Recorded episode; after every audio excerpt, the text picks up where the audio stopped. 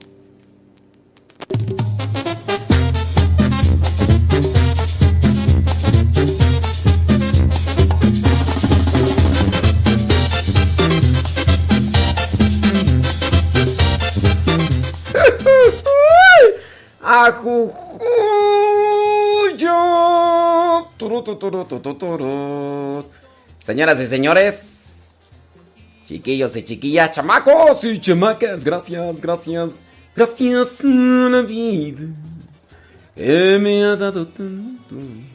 Me dio dos luceros que cuando los sobro.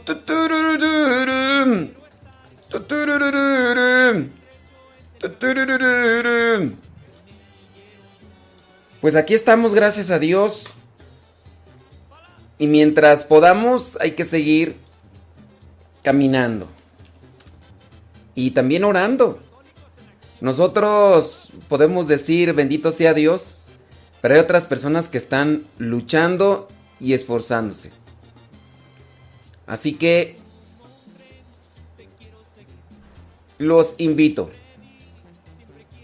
Los invito a que si conocemos a alguien que está sufriendo, alguien que tiene un dolor o enfermedad, pues orar por esas personas. ¿Sale, vale? Y si ya desde ya le están dando compartir a la transmisión en Facebook o en YouTube, pues thank you very much. Nomás no se vayan a perder como ciertas personas, ¿verdad? Por ejemplo, en la mañana alguien por ahí me estaba mandando un mensaje. Padre, no está en Facebook, en YouTube en la mañana. Dije, sábado, dame chance, hombre. Ustedes me traen a Ray. Yeah. ¿Qué pasión es Lenali, allá en Perú? Vanessa Zapata, desde Texas, gracias. Betty Galván en Springfield, Oregon, gracias. Sebas Toribio desde New York. Roselina González desde Carolina del Norte. Eh, Odalis allá en Perú, saludos, gracias. Pues aquí andamos, tú, pues, ¿qué, qué más? No hay de otra. No hay de otra. Nayibé en Riverside, California. Mi prima Lupis allá en Manteca. Saludos, prima. Prima, prima. Em, Rosalía Sánchez en Atizapán, saludos. Leti Núñez en Brooklyn, New York. Yuri Tobías en Garland, Texas. Mm, ¿Quién más tú? Esther Rangel en Jefferson Park, California. Aida Ruiz en Guadalajara, Jalisco. Y los demás, pues no me dicen dónde nos escuchan, pues cómo los voy a saludar, pues si no me dices, ¿cómo le adivino? Si no me dices, Carlos Agustín allá en San Jorge, Utah. Belén Lascano, Q. Allá en Tulare, California. Lisette López. Híjole, Lisette, este. Lisette, ¿a, dónde? ¿A dónde? Es que, Lisette. Este. Fíjate que me pones allí en un, en un dilema. Eh, ¿a, dónde mandaste la donación, Lisette? Es que si, si, si no sé a dónde, Lisette. Areli Ramos, mira, si es con Amanda, con María, ahí ellos a ratito me pasan el reporte. Areli Ramos en Azusa, California. María Nieves Vázquez allá en Ciudad de México. Lisette, eh, ¿hablaste con María, con Amanda? Si hablaste con ellos, mira, ahí, segurito. Nada más que, pues es que, ya ven cómo ando. Ese, en ese rato estuve haciendo ahí unos quehaceres, acabo de ir a confesar a una persona y ya estoy aquí preparando. Entonces, pues sí necesito ahí que, que me ayuden. Entonces, ellos me ayudan. Entonces, por eso te preguntaba a dónde habías enviado el donativo. Ah, no, con ellos, mira, con ellos la confianza. Con ellos la confianza y, y te aseguro que no solamente me dan lo que ustedes me comparten, sino hasta me dan más. De verdad. Les los digo así con... Sí, gracias, dice. Dios les bendiga, de veras. Sí, con ellos tengo la confianza así de que... Te digo que no solamente me dan lo que ustedes este, comparten, sino hasta más. Hasta más. Sí, no, miren, este, con, ellos sí tengo la, la confianza, Lizeth, y gracias, de veras. Y, constantemente me dicen, aquí está tanto y sí, pues le reviso, pero sí. Con ellos, gracias, dice. Les agradezco mucho. Saludos desde Puebla, dice Alejandro Soto. Saludos.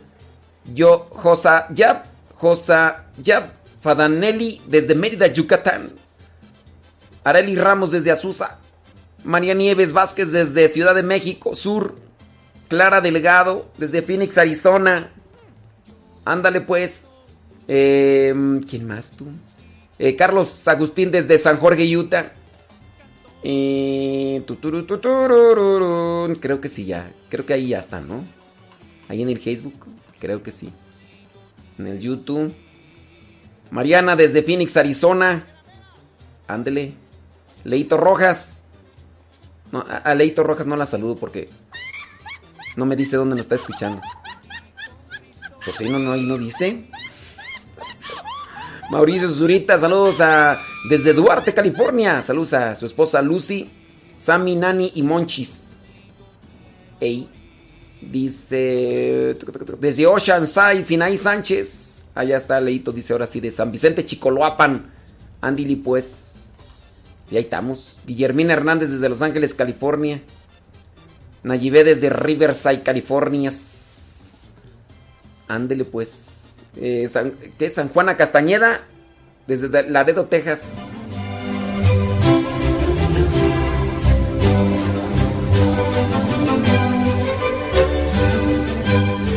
El 31 de julio se celebra San Ignacio de Loyola. Su nombre de bautismo fue Íñigo, pero después él se lo cambió por Ignacio.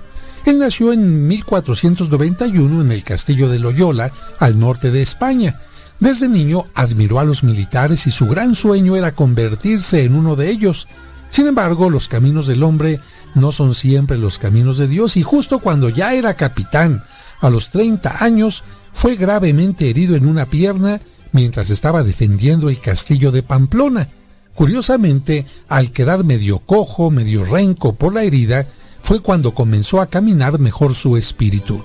Dejó a un lado la vanidad que lo conducía a la carrera militar y decidió dedicarse a Dios. Y después de esta decisión realizó estudios en España y Francia y se fue a Roma donde fue ordenado sacerdote. Ahí fue donde cambió su nombre por Ignacio. Con algunos de sus compañeros de estudio decidió formar una comunidad.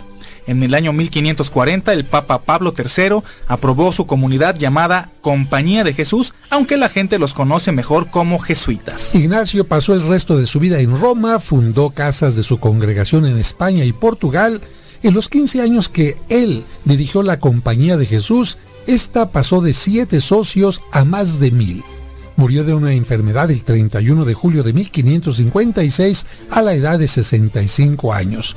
Poco tiempo después de su muerte, los jesuitas llegaron a México y fundaron el Colegio de San Ildefonso, el Colegio de Tepozotlán y el de San Pedro y San Pablo en el centro histórico.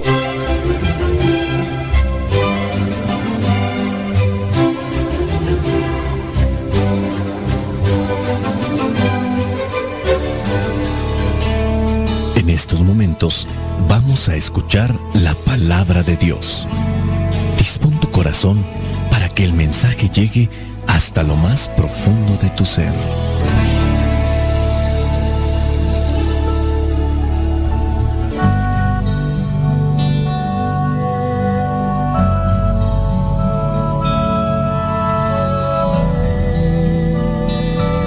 Lectura del Santo Evangelio según San Mateo, capítulo 14, versículos del 1 al 12. Por aquel mismo tiempo, Herodes, el que gobernaba Galilea, oyó hablar de Jesús y dijo a los que estaban a su servicio, ese es Juan el Bautista que ha resucitado. Por eso tiene este poder milagroso es que Herodes había hecho arrestar y encarcelar a Juan. Lo hizo por causa de Herodías, esposa de su hermano Filipo, pues Juan había dicho a Herodes, no debes tenerla como tu mujer. Herodes, que quería matar a Juan, tenía miedo de la gente, porque todos creían que Juan era un profeta. Pero en el cumpleaños de Herodes, la hija de Herodías salió a bailar delante de los invitados y le gustó tanto a Herodes que le prometió bajo juramento darle cualquier cosa que pidiera. Ella, entonces, aconsejada por su madre, dijo a Herodes, Dame en un plato la cabeza de Juan el Bautista. Esto entristeció al rey Herodes, pero como había hecho un juramento en presencia de sus invitados, mandó que se la dieran. Ordenó, pues, cortarle la cabeza a Juan en la cárcel. Luego la llevaron en un plato y se la dieron a la muchacha, y ella se la entregó a su madre. Llegaron los seguidores de Juan, se llevaron el cuerpo y lo enterraron. Después fueron y avisaron a Jesús. Palabra de Dios, te alabamos Señor. Señor Jesucristo, nuestro divino Salvador Gracias te damos por tu infinito amor. Te escuchamos en la palabra te recibimos y adoramos en la Eucaristía, te servimos en los hermanos.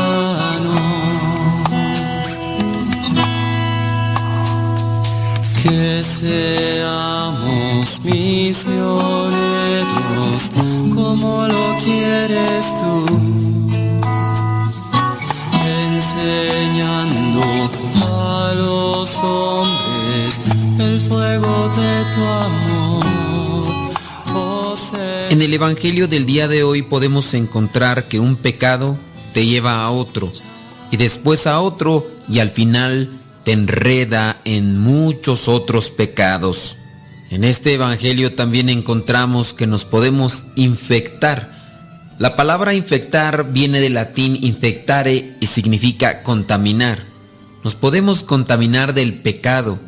Aquí vemos a la hija de una señora que se fue con otro hombre que no era su esposo y que todavía aún peor es el hermano de su esposo están en pecado, pero viene el momento en el que esta señora tiene tanto odio hacia un hombre que le está haciendo sentir mal por decirle las verdades y ella en su odio siente el deseo de acabar con su vida. Se lo ha dicho a su actual esposo. Él, por miedo a la gente, no hace nada contra él.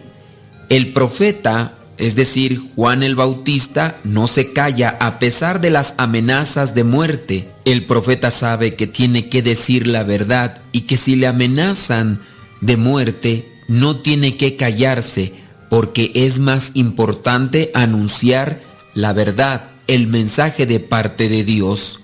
Esta mujer, en su odio, deja que crezca y en algún momento también llega a infectar a su hija tanto así que cuando esta hija viene a bailar y Herodes le promete incluso la mitad de su reino, ella es capaz de pedir lo que su madre le ha dicho, en este caso la cabeza de Juan el Bautista.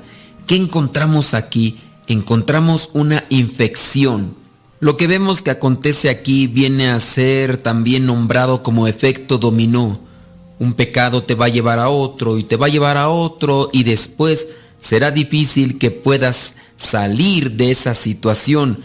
Lo que incluso sería más constante es que te enredes en más y más pecados, porque así es la persona cuando ya se siente vacía, cuando se siente sucia, no le importa si se ensucia más. En el sentido espiritual nos viene a pasar lo mismo. En este relato podemos ver, podemos tener una clara demostración de cómo cuando el hombre se deja dominar por las pasiones desviadas, se vuelve un esclavo del capricho de la otra persona a quien impropiamente dice que ama. Se equivocan mucho los que en aras de la libertad hacen lo que se les antoja, dándole el título de libertad lo que podemos ver es que actuando así solamente logran vivir dominados, amargando cada día más su vida y por ende la del prójimo. La pasión desviada es una fuerza que esclaviza y empuja al hombre a cometer las más grandes barbaridades. Solo quien desde el principio tiene el valor de romper pronta y enérgicamente con sus pasiones desviadas, podrá vivir en paz como un hombre libre.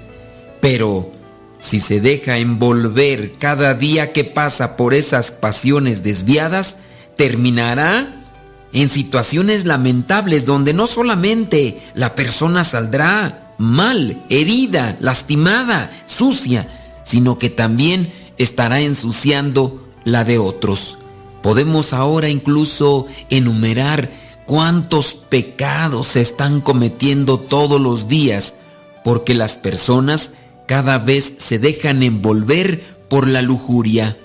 La lujuria que es alimentada por la pornografía, La pornografía que está al alcance de un clic en la tableta, en el celular, en la computadora.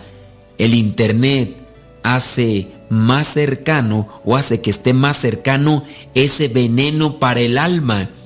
Y muchas personas viven esclavas de la pornografía y por ende viven atados a la lujuria, buscando solamente dominar, controlar y usar como objeto a la persona a la que en algún momento le juraron amor, a la persona que le juraron también respeto, a la persona que quizá es la que les está ayudando para que su familia se consolide, pero por estar dominados, por estar con estas pasiones desviadas, no logran ver a esa otra persona como su pareja, como esa ayuda que Dios les ha puesto en el camino para poder criar a sus hijos. Podemos también mencionar los otros vicios, el alcohol, la droga, cuando logran controlar la voluntad de la persona, se convierten en unos títeres, en unos títeres controlados por estas pasiones, por estos vicios,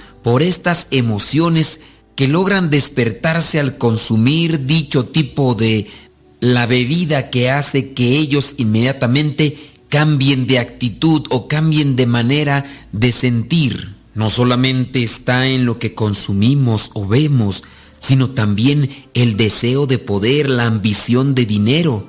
Y en este caso, con Herodías, podemos suponer que eso fue lo que le llevó a dejar a su esposo Filipo por irse con su hermano Herodes.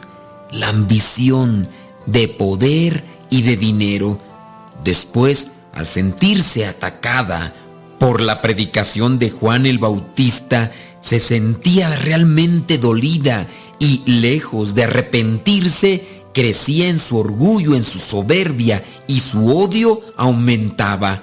El pecado no la dejaba reflexionar, su situación de pecado la llevaba a odiar y por eso deseaba la muerte de este hombre que cada vez le decía sus verdades que cada vez la desvelaba más ante Dios por sus acciones pecaminosas, y esta mujer, por falta de humildad, se llenó entonces de odio hacia este hombre, buscando su muerte e incluso utilizando a su propia hija. Una mujer que no tuvo el menor detenimiento para ponerse a pensar que su hija pudiera salir traumada al hacer este tipo de petición. Esta mujer, llena de orgullo y de egoísmo, fue capaz de utilizar a su propia hija con tal de alcanzar sus fines. ¿Qué encontramos?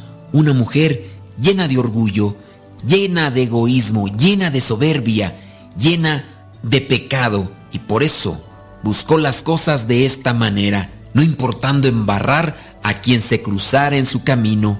Y así nos puede pasar a nosotros si dejamos que el pecado se arraigue en nuestro corazón, ya no van a importar los hijos, ya no van a importar los hermanos, ya no van a importar los padres, quizá ya no va a importar ni el esposo o en su caso la esposa. Lo que importa es saciar su egoísmo, revolcarse en los manjares del pecado porque eso es lo que más apetece en la vida.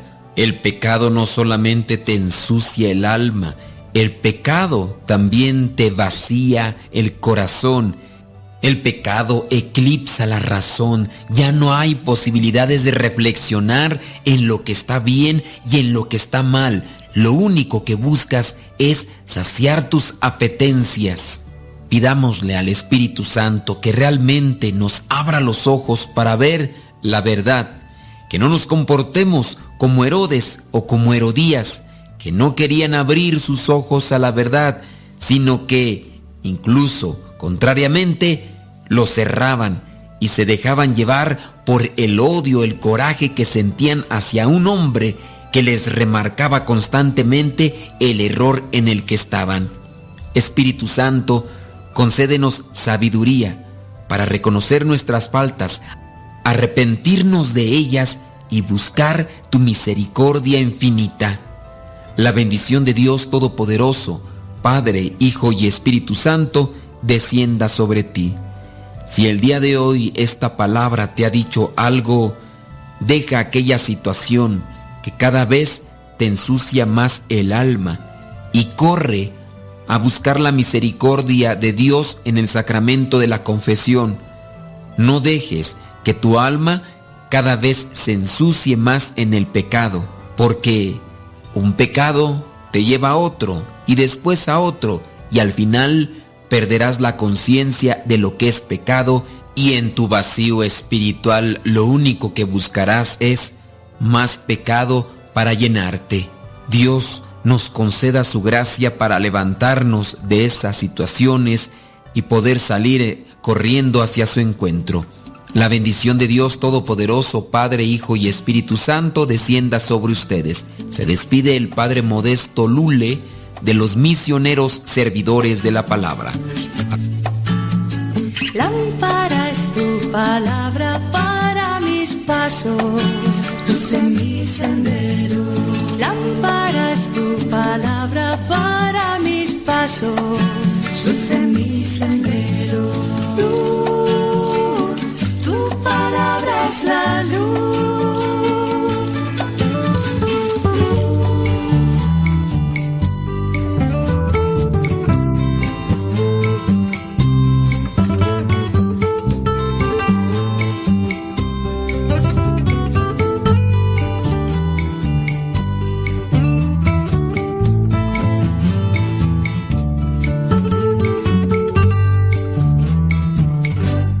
la sangre del Señor es prueba de su amor.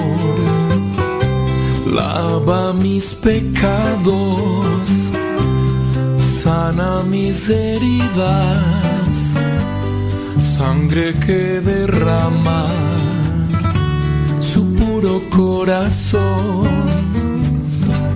El agua del Señor es prueba de su amor.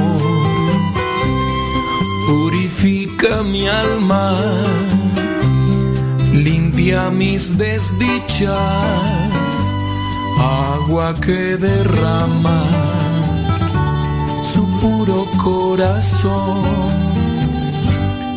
Porque el corazón de Cristo late con misericordia corazón de Cristo tiene sangre y agua viva. Porque el corazón de Cristo es luz en mis tinieblas. Porque el corazón de Cristo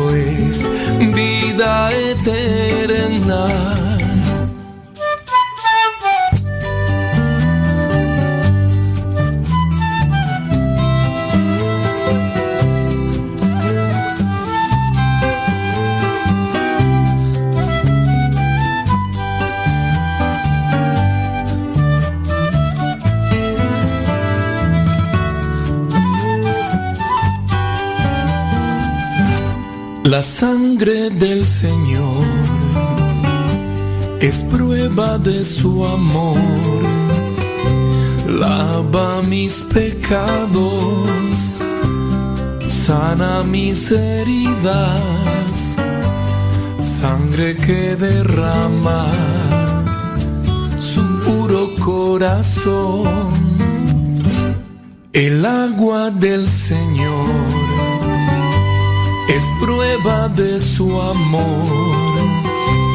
Purifica mi alma, limpia mis desdichas, agua que derrama su puro corazón.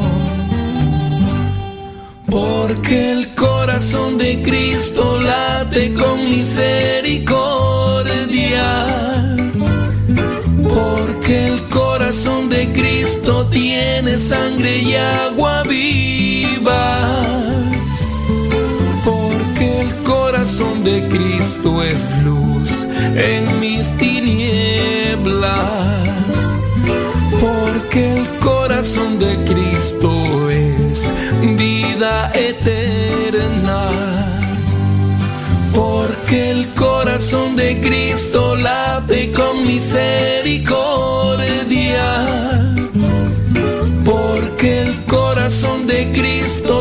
Tiene sangre y agua viva. Porque el corazón de Cristo es luz en mis tinieblas. Porque el corazón de Cristo es vida eterna.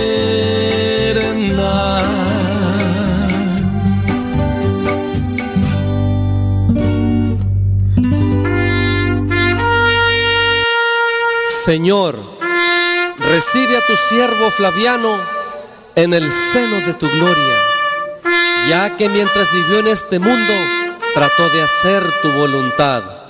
Cuando yo muera no digan que murió un santo, digan más bien que el que murió fue un testarudo.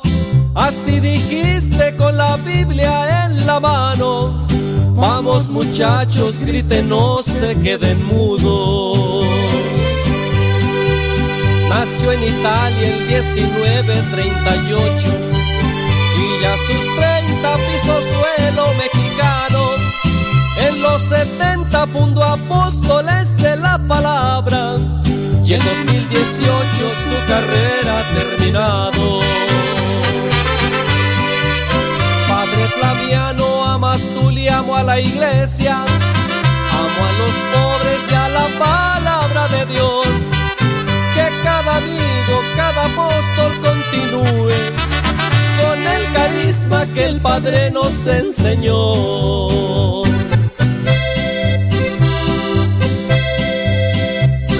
Herido, cansado y agotado, quisiera llegar el último día en tu presencia, oh mi Dios, como un soldado valiente en el fragor de la batalla. Oh Padre eterno, te estamos agradecidos por el carisma que en Flaviano nos has dado. Nos ha enseñado a vivir con orden la vida. A ti regresa y deja varios ordenados. Tu cuerpo inerte siguió siendo misionero hasta el final con sus guaraches en los pies.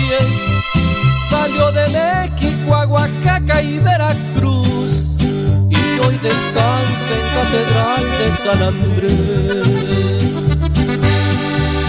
Amigos, todos les invito a continuar con la misión que nos fue encomendada.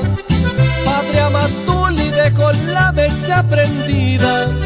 Prendamos muchas mechas y que se haga la alumbrada. Padre Flaviano, Amatuli, amo a la iglesia. A los pobres y a la palabra de Dios. Que cada amigo, cada apóstol continúe con el carisma que el Padre nos enseñó. ¿Cómo no estar agradecido por todo lo que he recibido? ¿Cómo no estar agradecido si ni siquiera he merecido tanto amor, tanto, tanto, tanto amor? A él no le importa cómo sea, cómo vista, cómo me vea, así me ama el Señor. ¿Cómo no estar agradecido por todo lo que he recibido? Es la una de la tarde ya con cinco minutos, hora del centro de México y les saludamos a todos ustedes los que se conectan ya con este programa que se llama La Hora del Taco. La Hora del Taco, aquí su servidor y amigo el Padre Modesto Lule. Saludos a Ramón Pérez, dice que nos está escuchando allá en Turlock, California. Saludos, gracias, mándenos sus mensajitos, preguntas, comentarios y demás y poco a poco vamos a irles dando allí espacio y recuerden que las peticiones de oración igual se van a ir para la capilla para pedir por, por esas necesidades. Todos tenemos necesidades, unos necesidades personales, espirituales, crisis, otros de enfermedad y así podemos unirnos todos para que Dios, Dios se manifieste. Hace muchos años eh, eh, conocí a Miguel Ángel Pateiro y estuvimos en la formación como misioneros laicos. Después estuvimos de misión en San Agustín Acolman, Estado de México, ahí en este lugar donde comenzaron las posadas.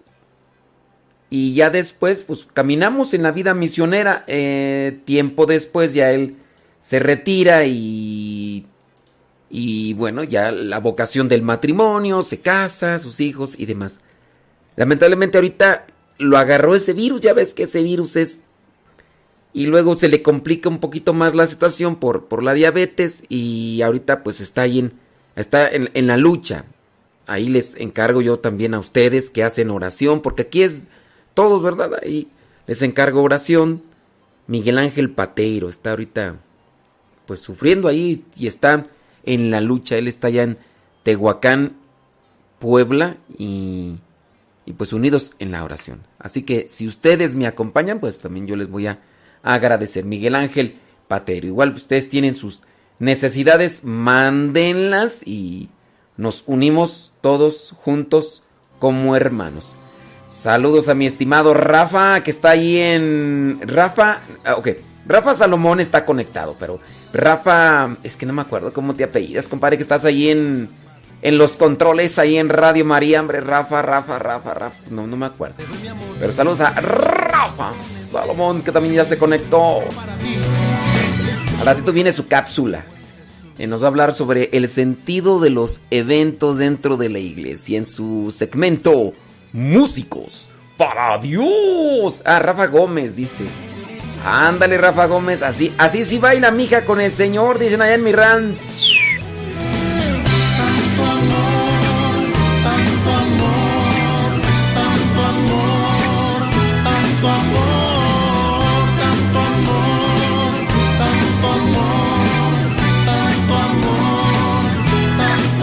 Elvira Bernal dice que pide oración por su hermano Pedro. Bueno, pues, pidámosle a Dios que se manifieste.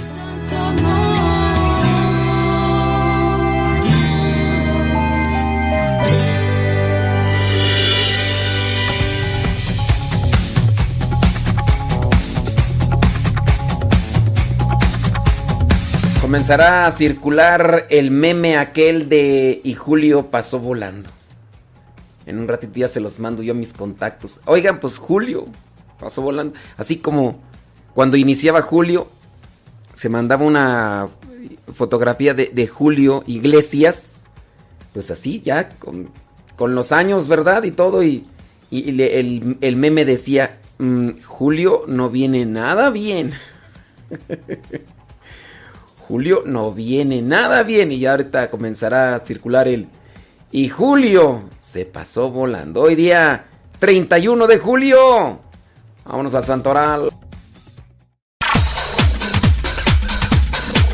Santo no es aquel que nunca ha pecado, sino aquel que se levantó de sus miserias. Vamos a escuchar el segmento El Santoral de hoy y aprendamos de aquellos hombres algunas enseñanzas para poder mantenernos en el camino que nos lleve al encuentro con Cristo, es decir, en el camino de la santidad.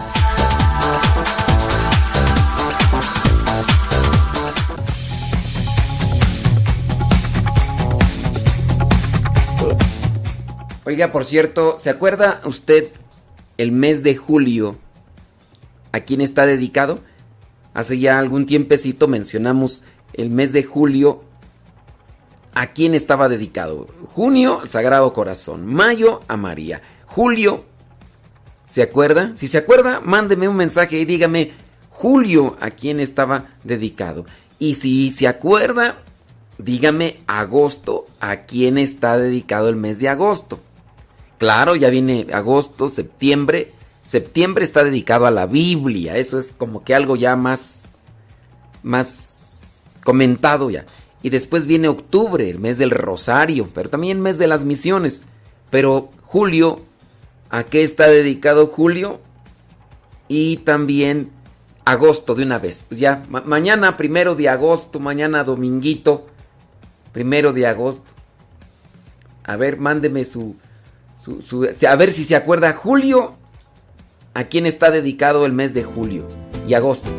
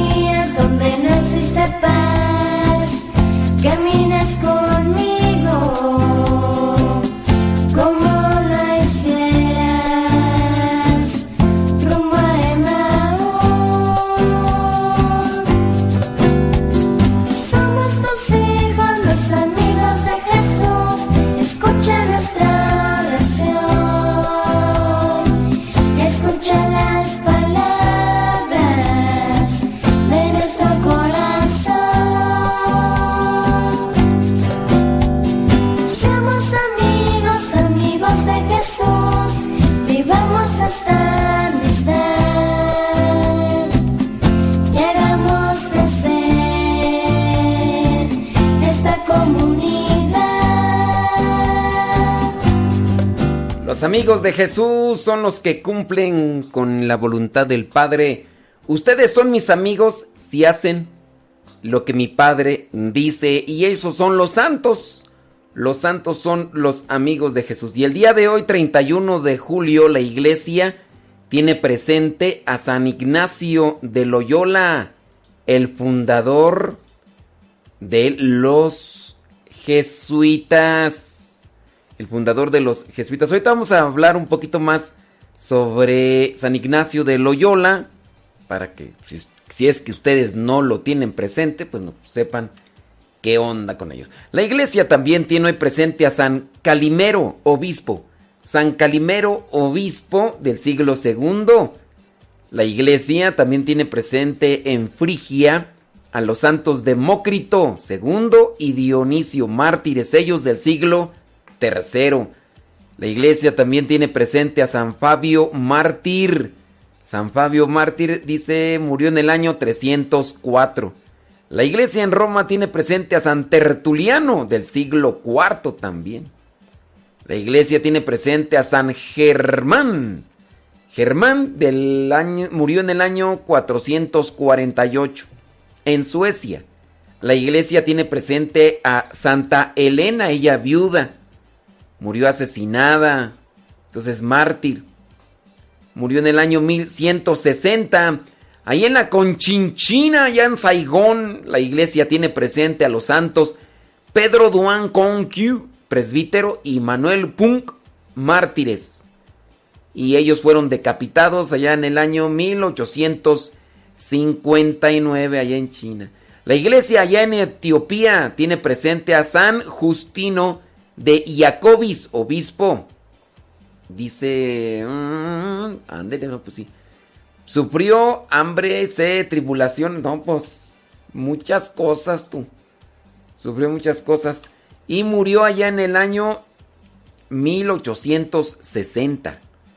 1860, así que déjame ver por aquí. Apostolado, no sé por qué aquí me a lo mejor aquí me aparece ah, Murió en el año 1860. Bueno, pues ahí está el santoral del día de hoy de estos amigos de Jesús, que también nosotros estamos invitados a ser amigos de Jesús buscando cumplir con la voluntad de Dios. Santoral del día 31 de julio, último día de este mes.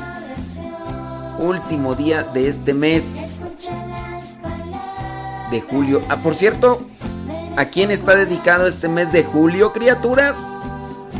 ¿A quién está dedicado? Porque estoy mirando por ahí los mensajes, pero sí hay peticiones de, oración, hay saludos, Dice, ¿desde dónde tú? Desde Nicaragua. Baldoc Shalom, saludos.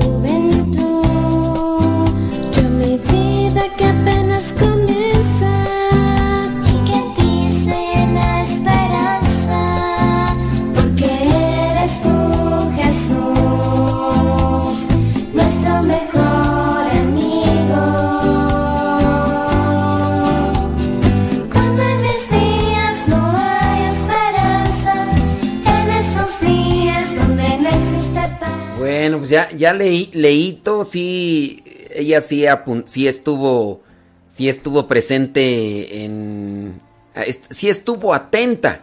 Julio, el mes de julio está dedicado a la preciosa sangre de Cristo. Efectivamente, leíto. Eh, julio está dedicado a la preciosa sangre de Cristo. Muy bien, bueno, pues has sacado un 10, como ves. Ya, ya hiciste tu tarea y apuntaste. Ahora falta que me digas el mes de agosto a quién está dedicado. A- hablando, sí, hablando del calendario de, de la iglesia general, ¿verdad? Porque, pues sí, hay devociones particulares, hay devociones a veces muy, eh, sí, nada más, locales, muy, muy locales, devociones muy locales y, y pues sí, no, necesitamos así como que, a ver, la iglesia en general, porque si nos, no, pues eh, eh, es el, se le dedica a este, a esta vocación y pues ahí en tu rancho. Pero, a ver, ahí se los dejo, búsquenle, rásquenle, rásquenle.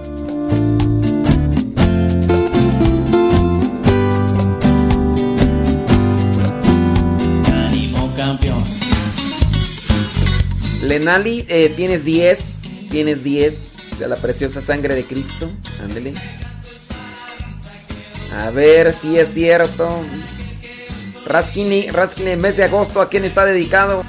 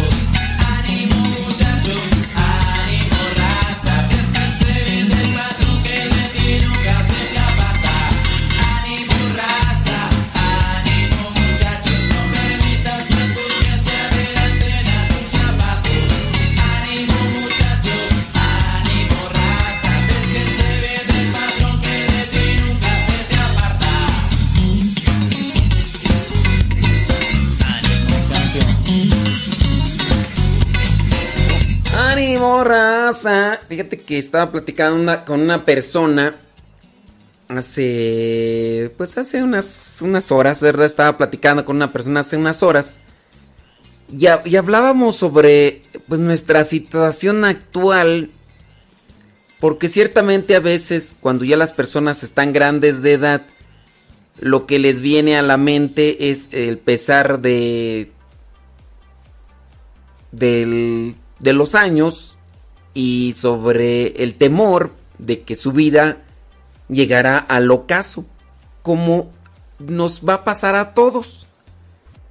Pero yo lo que platicaba con esta persona, pues que ya más de 70 años, la persona platicaba y le decía, bueno, ciertamente ustedes ya nos llevan ventaja. Porque la preocupación del ocaso de nuestros días ya no solamente es para las personas ancianas. La angustia del ocaso de nuestros días está posada sobre todos. ¿Quién más, quién menos? Con este virus que sufre mutaciones y variantes y quién sabe qué más cosas. ¿Qué, qué confianza o qué seguridad tiene uno decir, no, yo 80, 90, 100 años, ¿cuál? Co- ¿De, de dónde? Pues sí. No, no, o sea... ¿Cuántos años tenía el padre Marciano Agustín que se nos adelantó hace unos días? 52 años. Chavo, joven, sí. Y, y así otros hermanos que... El padre Osito. Bueno, él no fue del virus, ¿verdad? Fue de otra cuestión, pero también. Y, así otros hermanos. O sea, esto de, angustiarse o preocuparse por el ocaso de nuestros días, creo que ya todos lo podemos tener sobre nuestra conciencia. Entonces, ¿qué qué viene ahora? Pues lo que viene ahora es echarle ganas todos los días, tratar de hacer las cosas bien todos los días. Sabes, yo estoy pensando en que nuestro objetivo debe de ser en buscar la manera de nutrir nuestra actitud todos los días. Tener una actitud firme, una actitud con esperanza, una actitud alegre, positiva. Porque la gente nos recuerda por nuestra actitud, no por nuestras palabras. Bueno, a veces se queda por ahí una frase. A veces se queda por ahí una frase.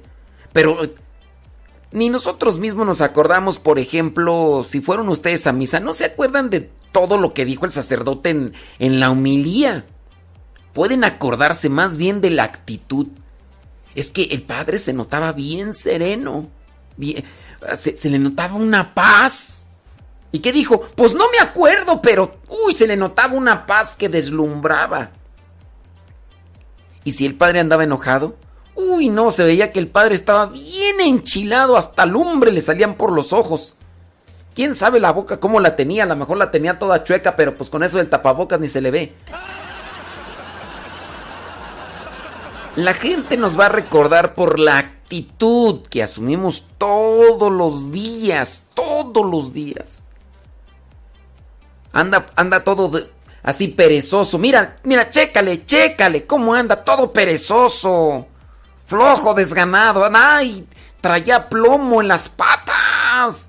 Ay, arrastrándolas. Muchacho, apúrate. Ay, voy. Ay, voy, mira, eh, mira, tantitito, eh, ¿cuál es la, cuál la prisa?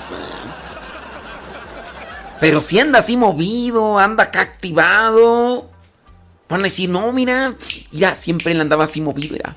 Siempre ella andaba así, era movida. ¿Qué, qué, qué necesitamos? Aquí, órale, órale. Siempre andaba alegre, alegre, así, mira, optimista. Ah, que- y, y a pesar que, mira, traía esto, traía otro. Y eso dice incluso más que palabras. Porque yo puedo ir a visitar a los enfermitos y decirles échenle ganas y decirles muchas palabras, pero la actitud, cuando ya se adelanta alguien, muchas veces esa persona con su actitud así optimista, gallona, entrona. Nos, nos deja esta enseñanzas por muchos años. No, mira, hay que echarle ganas en la vida. ¿Te acuerdas, eh, fulanito de tal? Enfermo y todo, pero ¿cómo andaba? Sonriente, sonriente. Uy, ¿te acuerdas, fulanito de tal? Mira, siempre andaba con un montón de, así de, de actividades y preocupaciones y estrés y todo, pero ¿cómo andaba? ¿Tranquilo? No, fulanita de tal, mira, se ahoga en un vaso de agua la pobre. Ni aguantaba nada, apenas les empezabas a hacer presión.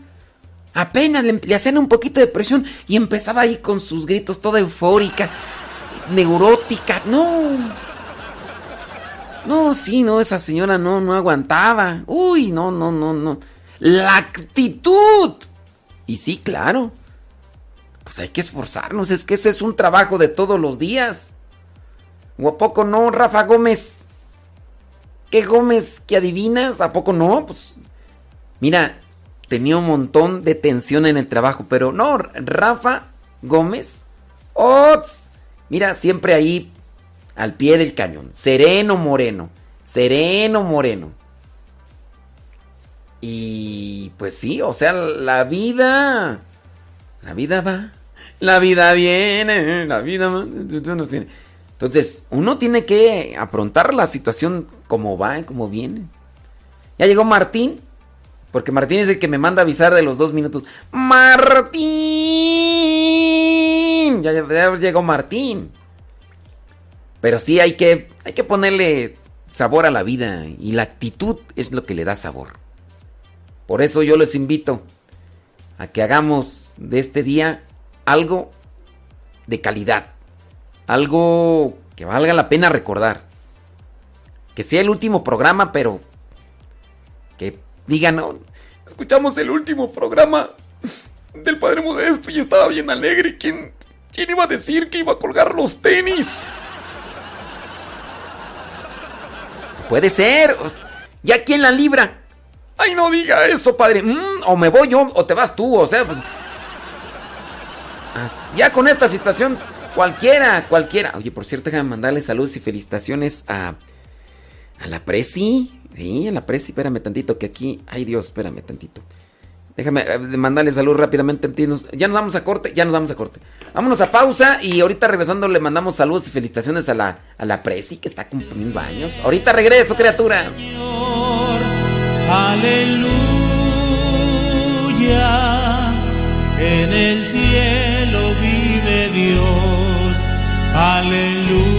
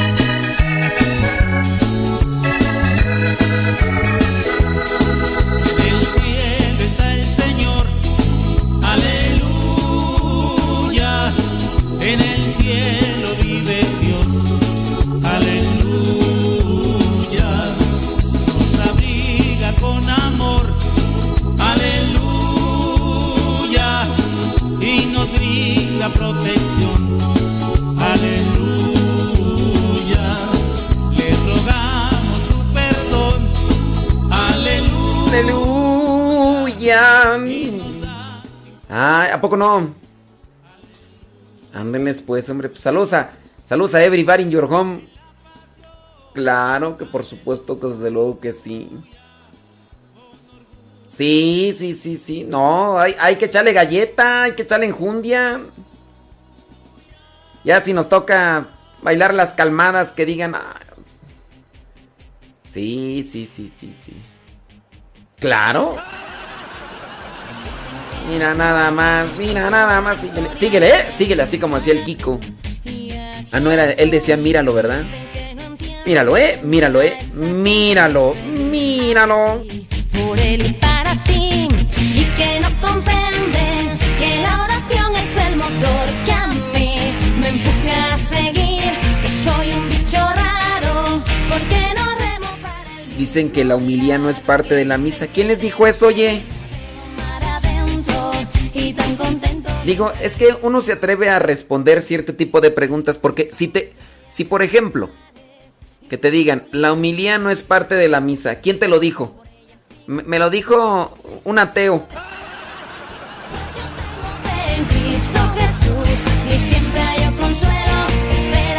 No, la humilía no es parte de la misa, ¿quién te lo dijo? Me lo dijo este, una testigo de Jehová.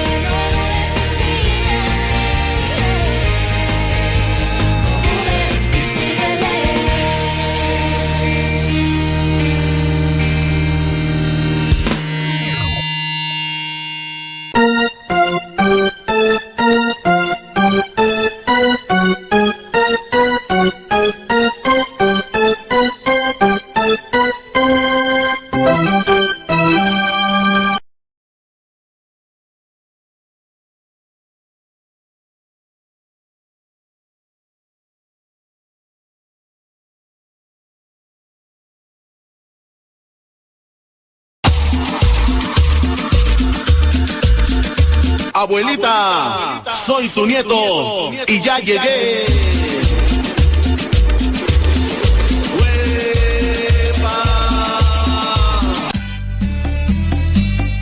Ay, Dios mío, santo. Señoras y señores, muchísimas gracias por estarnos acompañando. Ya por ahí está listo y preparado mi estimado Rafa Salomón eh, para eh, compartirnos su segmento. Músicos. Músicos, por Dios. Gracias, Rafa. Tenemos una pregunta. Julio, ya les mencionamos que está dedicado a la preciosa sangre de Cristo. La pregunta del millón. No es cierto, la pregunta es, ¿Y agosto? ¿A qué está dedicado agosto? ¿A, a quién se dedica el mes de agosto? ¿La iglesia a quién dedica el mes de agosto, criaturas? Ahí se los vamos a dejar para que ustedes nos, nos digan a ver, a ver si... Sí, pues de una vez, ¿no? Que se haga la machaca. Claro. Ahorita regresando de- después de Rafa. Claro que sí. Y con todo, con todo. Ándele pues. No, pues yo aquí ya listo, Rafa. Tú di, tú di rana y yo salto. Sí. Ándele pues. Bueno, pues. Ahí viene Rafa Salomón. Es el cantautor eh, católico. Es conferencista también. Y, y también quiere compartir algo de lo que Dios le ha dado. De lo mucho que el Dios le ha dado. Y nada más que tengo aquí problemas con la computadora, tú que está media. Está como yo, bien lento. Pero ya, ya, ya. Sí, por eso están dando esos como cortecillos, pero. ¿Listo, Rafa? Tú di rana, yo salto. Sobres.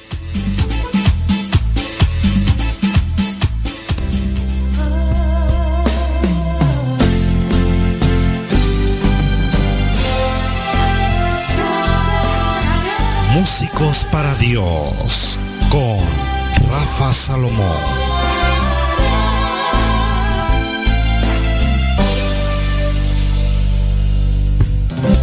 Es un verdadero gusto estar con todos ustedes en este espacio en donde comparto acerca de los dones que Dios nos ha dado y cómo ponerlos al servicio eh, del reino, al servicio de nuestra comunidad.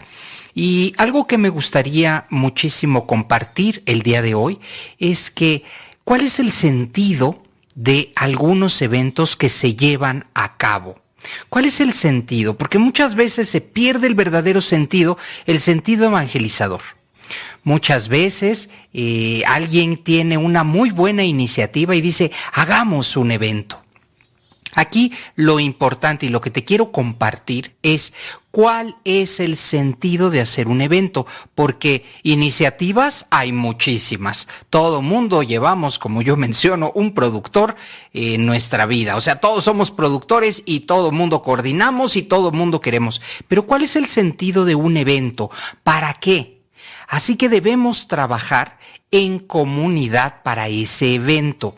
Muchas veces lo organizan, por ejemplo, el grupo. El grupo parroquial quiere hacer un evento porque es una fecha importante. Pero ¿cuál es el sentido de esa fecha? ¿Por qué se va a realizar? Oye, ¿el sacerdote tiene eh, conocimiento de que ustedes eh, pretenden hacer esto? Porque muchas veces el mismo sacerdote llega y dice, ¿y qué pasó aquí? Pues es que hicimos el evento. Pues sí, pero ¿qué pasó? Nadie me dijo a mí nada. Bueno, padre, es que usted siempre estaba tan ocupado. No, esto no debe suceder. El sentido del evento tiene que venir eh, primero desde el conocimiento de nuestra jerarquía el sacerdote, el señor obispo, ellos tienen que saber que ahí se va a llevar a cabo un evento. ¿Por qué? Porque ¿cuál es el sentido de este evento? ¿Va a ser un, un eh, sentido evangelizador exclusivamente o va a ser para recaudar fondos para alguna causa? Es decir, necesitamos trabajar en comunidad. Y muchas veces este punto, el que estoy mencionando, no sucede así. Y no sucede por muchos intereses personales, por muchos intereses de los grupos y que simplemente quieren hacer el evento. ¿Por qué? Porque saben que ese día va a haber eh, un poco de vendimia, porque ese día va a haber, se van a generar algunos, alguna recaudación económica. Pero ese es el verdadero sentido. ¿Cuál es el sentido de cada evento? Esto es muy importante. Grupos corales, grupos y, cantantes evangelizadores. ¿Cuál ¿Cuál es el sentido de hacer un evento? Esto es importante, hay que aclararlo muy bien, porque simplemente viene la propaganda y dicen, se te invita al evento que se llevará a cabo, donde habrá, y entonces, eh, donde habrá venta de pozole, donde habrá elotes, donde habrá tamales, pero entonces el verdadero sentido era la venta, pues mejor no hagan un evento. Eh, en el que se invite a las personas pues a ir a algo que no va a suceder. Si el evento es evangelizador y además se tiene el, la intención de ayudar a alguna causa, bueno, el sacerdote lo tiene que saber. Y después en otro, en otro evento voy a hablar acerca de Jesús y el dinero, porque este es un tema que de verdad es álgido y, y causa molestia cuando se pone en, eh, pues ahora sí, en, en, micrófonos y duele y la gente dice, no, no, pues no estoy de acuerdo. Lo vamos a tener muy pronto. Así que el sentido de un evento, ¿cuál es? Es, es un evento eh, evangelizador, es un evento para, para unir a las familias, es un evento ¿Qué es? Esto es muy importante, la esencia, la esencia del evento y sobre todo que nuestros sacerdotes, que los grupos, los coordinadores, todo mundo sepa qué es lo que va a pasar y de qué se trata. Porque he llegado, ¿eh? de verdad, me ha tocado que, eh, ¿y cuál es el programa que tendremos? No sé, ahorita te lo paso. Ni siquiera sabían que venía alguien o que era, a ver qué va a pasar. Esto no debe suceder, hay que planearlo y sobre todo darle un sentido. El sentido de evangelizar. Un evento evangelizador, el cual probablemente adquiera tintes para ayudar a la construcción algo dentro de la iglesia, en fin, pero tiene que ser muy claro el evento, para qué y cuáles son sus verdaderos objetivos.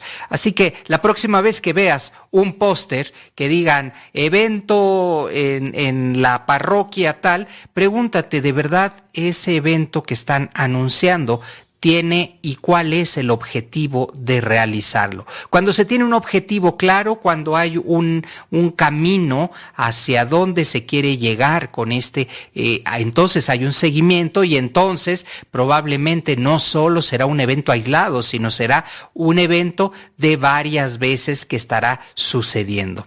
Pues hasta aquí mi reflexión en este espacio. Tengan mucho cuidado cuando te digan como grupo parroquial, como cantante o grupo evangelizador, te invitamos a un evento. ¿Cuál es el sentido? ¿Cuál es la esencia? Hasta la próxima.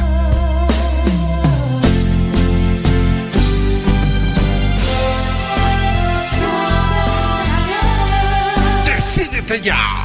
Músicos para Dios.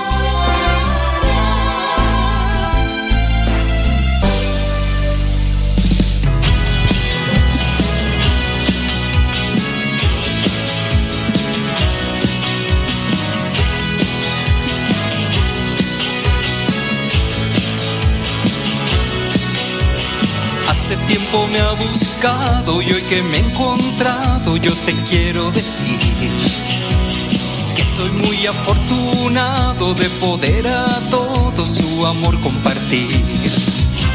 Y es que he nacido yo a la vida nueva que me dio su espíritu de amor que vive en mí. Desde entonces me ha pasado que me han preguntado qué ha pasado de ti. Yo respondo que a su lado no importa el pasado si él te ama a ti. Y es que he nacido yo a la vida nueva que me dio su espíritu de amor que hoy vive en mí.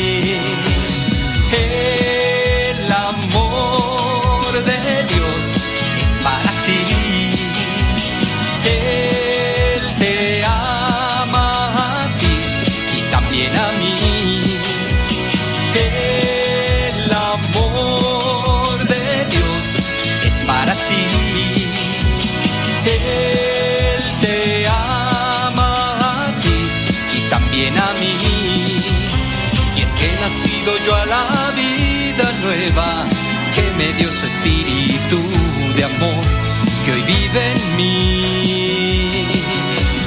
Jesús, hijo de María, tú eres mi alegría, yo confío en ti. Elevo mis ojos al cielo, levanto mis brazos, yo te alabo a ti. Y es que nacido yo a la vida nueva, que me dio su espíritu de amor, que hoy vive en mí. Desde entonces me ha pasado que me han preguntado qué ha pasado de ti. Yo respondo que a su lado no importa el pasado si él te ama a ti. Y es que he nacido yo a la vida nueva que me dio su espíritu de amor que hoy vive en mí.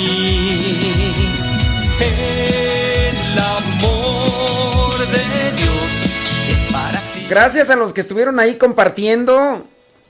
Gracias. Eh, miren, el mes de agosto está dedicado, ahí les va, al corazón inmaculado de María.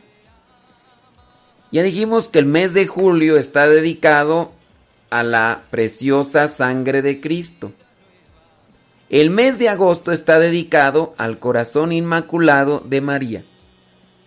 Ahora, a lo mejor tú vas a decir, ay, pero yo me metí al, yo me metí al Google y decía que estaba dedicado a las vocaciones. Sí. En algunos lugares se dedica a las vocaciones. Y de hecho, hay en ciertos lugares que también está dedicado el mes de agosto a Dios Padre. Así que solamente es una variante que, se da, pero digamos que así en forma general está dedicado agosto al corazón inmaculado de María. Y obviamente pues ya, ahí no hay variante, por ejemplo, en septiembre con respecto al mes de la Biblia, pero déjame decirte que sí se da una pequeña variante porque septiembre también es dedicado a los dolores de nuestra Madre María Santísima, Nuestra Señora de los Dolores. Entonces, hablando de octubre, también tiene una variante por ahí, por ejemplo, octubre, mes del Rosario, ¿no? Virgen del Rosario. Pero, pero, también se da una variante porque también octubre es el mes de las misiones. El mes de las misiones. Ahora, noviembre. Noviembre sin ti. Noviembre está dedicado a las almas de los fieles difuntos. Noviembre está dedicado a las almas de los fieles difuntos. Ahí no hay variante. Mm, no, creo que no. Sí, alguien va a decir, ay, es que en noviembre viene el tiempo de Adviento. Sí, el tiempo también de Adviento, pero es ahí sí creo que no hay va- variante, ¿verdad? Y diciembre, diciembre sin ti me pasa la lluvia. Eh, diciembre, pues es que pues, dedicado a la infancia de Jesús, diciembre. Ahí nace y todo. Al nacimiento, infancia de Jesús. Bueno, solamente esas variantes para los que respondieron bien. Felicidades. Dice aquí una persona, yo quisiera hacer unos ejercicios espirituales desde casa. ¿Qué me recomienda? No, pues no, para hacer unos ejercicios espirituales ignacianos desde casa no. Está complicado, ¿eh? Muy complicado. No hay más como ir a un lugar donde recibas el acompañamiento de quienes ya nos llevan delantera. Incluso si yo mismo, yo que soy religioso, si quiero hacer unos ejer- ejercicios ignacianos aquí en mi casa, no, yo... Así que, si quieres, ahí está. Si no, pues no. Sí, a lo mejor va a decir, sí, yo, yo sí los hice en mi casa. No, no es igual. No es lo mismo hacer ejercicio en la casa que hacer ejercicio en un gimnasio. Sí, ustedes dicen que es igual. Digo, a menos que en tu casa tengas un, un gimnasio. Ya llegó Martín. Martín. Ya no me puedo retractar. Voy a seguir adelante y sin mirar atrás. Voy a seguir a Cristo, ya no me puedo retractar. Voy a seguir adelante y sin mirar atrás. De todos los dioses. Cumpleaños feliz. Saludamos a la cumpleañera.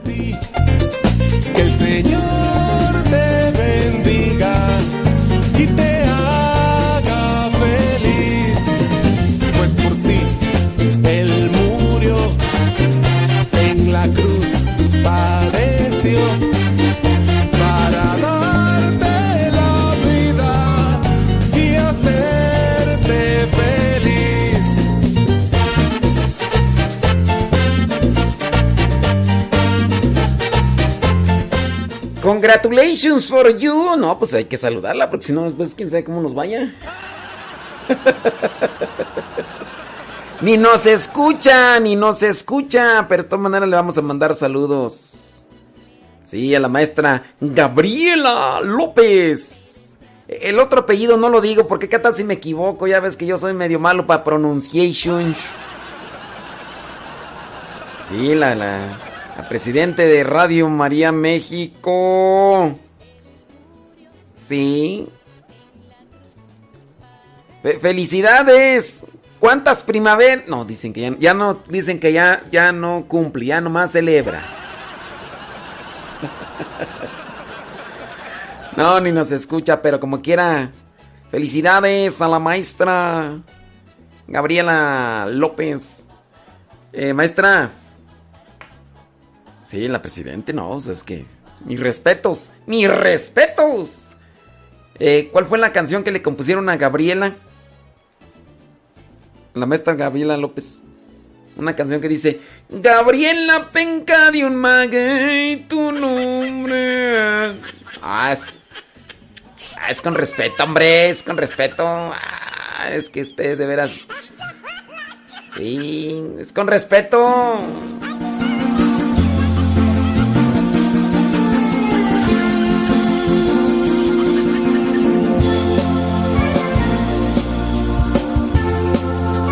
Ya es la una de la tarde con 53 minutos. Gracias por estar en sintonía de Radio María.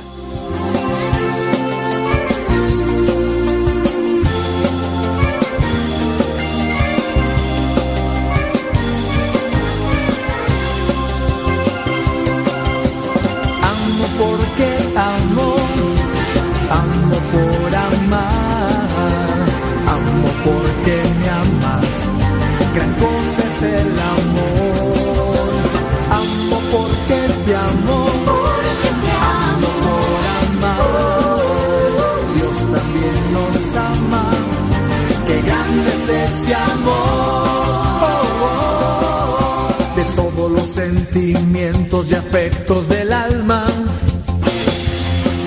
El amor es la forma en que el hombre corresponde a Dios.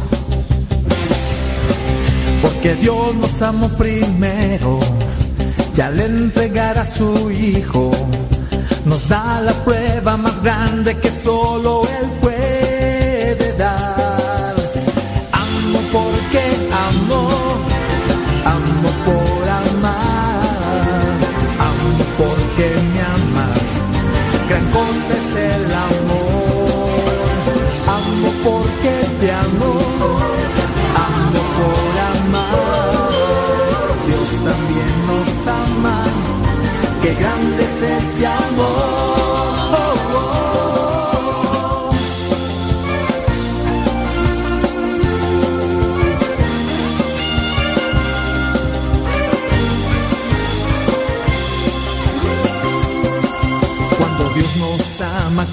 Sentirse amado. El que no ama no ha conocido de verdad a Dios. Porque Dios nos amó primero y permanece siempre nosotros. Y nosotros debemos pertenecerle a Él. Él. Amo porque amo, amo por amar, amo porque me amas, gran cosa es el amor, amo porque te amo, amo por amar, Dios también nos ama, qué grande es ese amor, amo porque amo, amo por amar. Amo por amar. Hoy es día de San Ignacio de Loyola. Déjame pasar algunos mensajitos. Dice, soy de Amozoc. Amozoc, dice la señora María Elena Hernández Barrales, gracias. Dice por acá, en agosto se celebra a la señora de la Asunción. Sí, o sea, eh, sí, pero mm, agosto, ya como ya mencionamos, a quién está dedicado. Y ahora sí se queda Martín. Gracias. Dice, Agosto, mes de la catequista. Mm, este. mm, sí, pero. mm, Este. Bueno, ya les mencionamos. Deja aquí. Saludos desde Puebla, familia Romero. Gracias. Eh, ¿Qué más tú? Un saludo para quién tú. Ya se me perdió acá el asunto. Familia Romero. Dice un saludo para Juarit de parte de su papá Juan. Bueno, pues de Cuautla Morelos. Saludos a Juarit. Así se pronuncia, ¿verdad? Eh, Marta de Colunga. Que si es mi último programa. Pues no sé. Pues les digo, está, es que estamos hablando pues de que ¿quién tiene la seguridad de que mañana va a estar vivo? Estábamos hablando pues de que eh, y es que ya ven, es, es que lávense bien los oídos. No, hombre, el sordo no oye, pero bien que acomoda, Martín, ¿cómo ves? Miren, es que vean el contexto. Ay, Dios mío, la gente, de veras, como buena para acomodar el asunto. Estaba hablando después de que fui a visitar a una persona eh, pues ya más de 70 años, con enfermedad, eh, con un cáncer y todo. Y que, pues, o sea, estaba apesumbrada, pues, porque, pues, ya mira como que lo caso. Y, o sea, está, dice, yo ya veo más cerca así. Pues le digo, pero ahorita quién? ¿Ahorita quién? Hasta yo puede ser que sea mi último programa. Y de eso estaba hablando yo. Pero, no, le- dicen que el sordo no oye, pero... Ah, cómo es bueno para acomodarle. Igual, no sé si es mi. ¿Qué tal si hoy en la noche me da un patatús? Ya ven que pues que... Ah, hombre.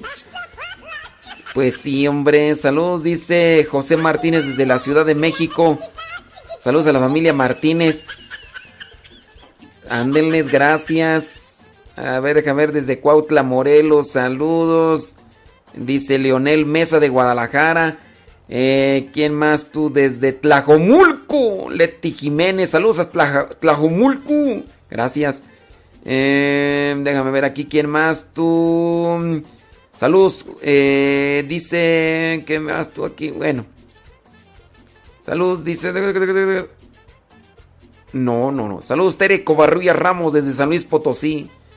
Ya nos vamos a, a la pausa, ¿verdad, Martín? Martín, ahorita regresamos.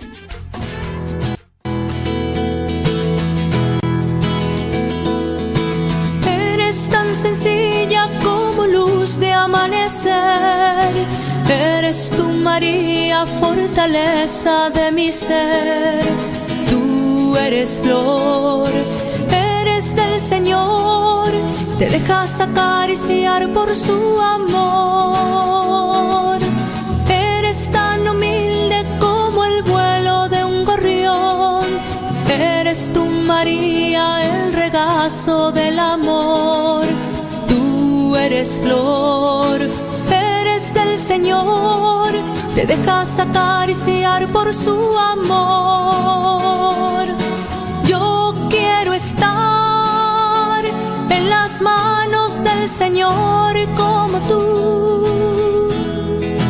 Para amar en las manos del Señor como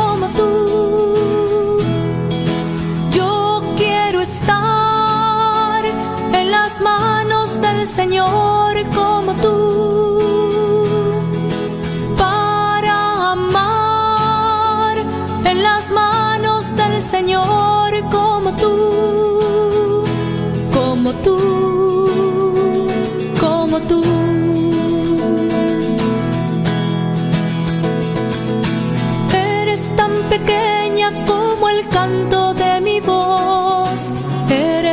Grandeza de aquel que te modeló. Tú eres flor, eres del Señor. Te dejas acariciar por su amor. Eres tan hermosa como el cielo, como el mar. Eres tú, María, como el gozo de soñar.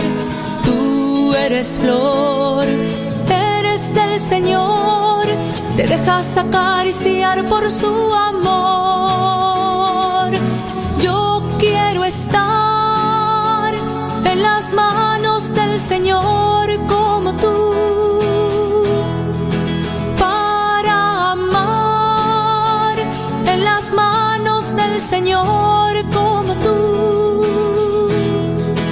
Yo quiero estar en las manos del Señor como tú.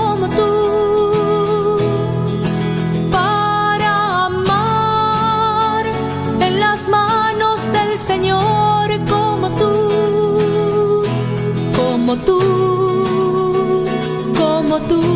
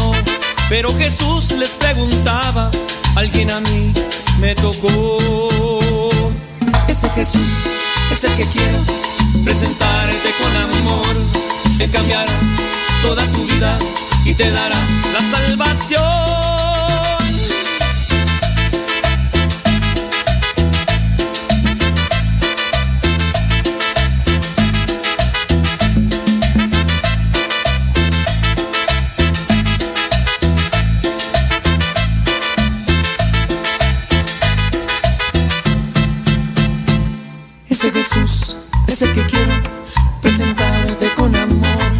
Él cambiará toda tu vida y te dará la salvación.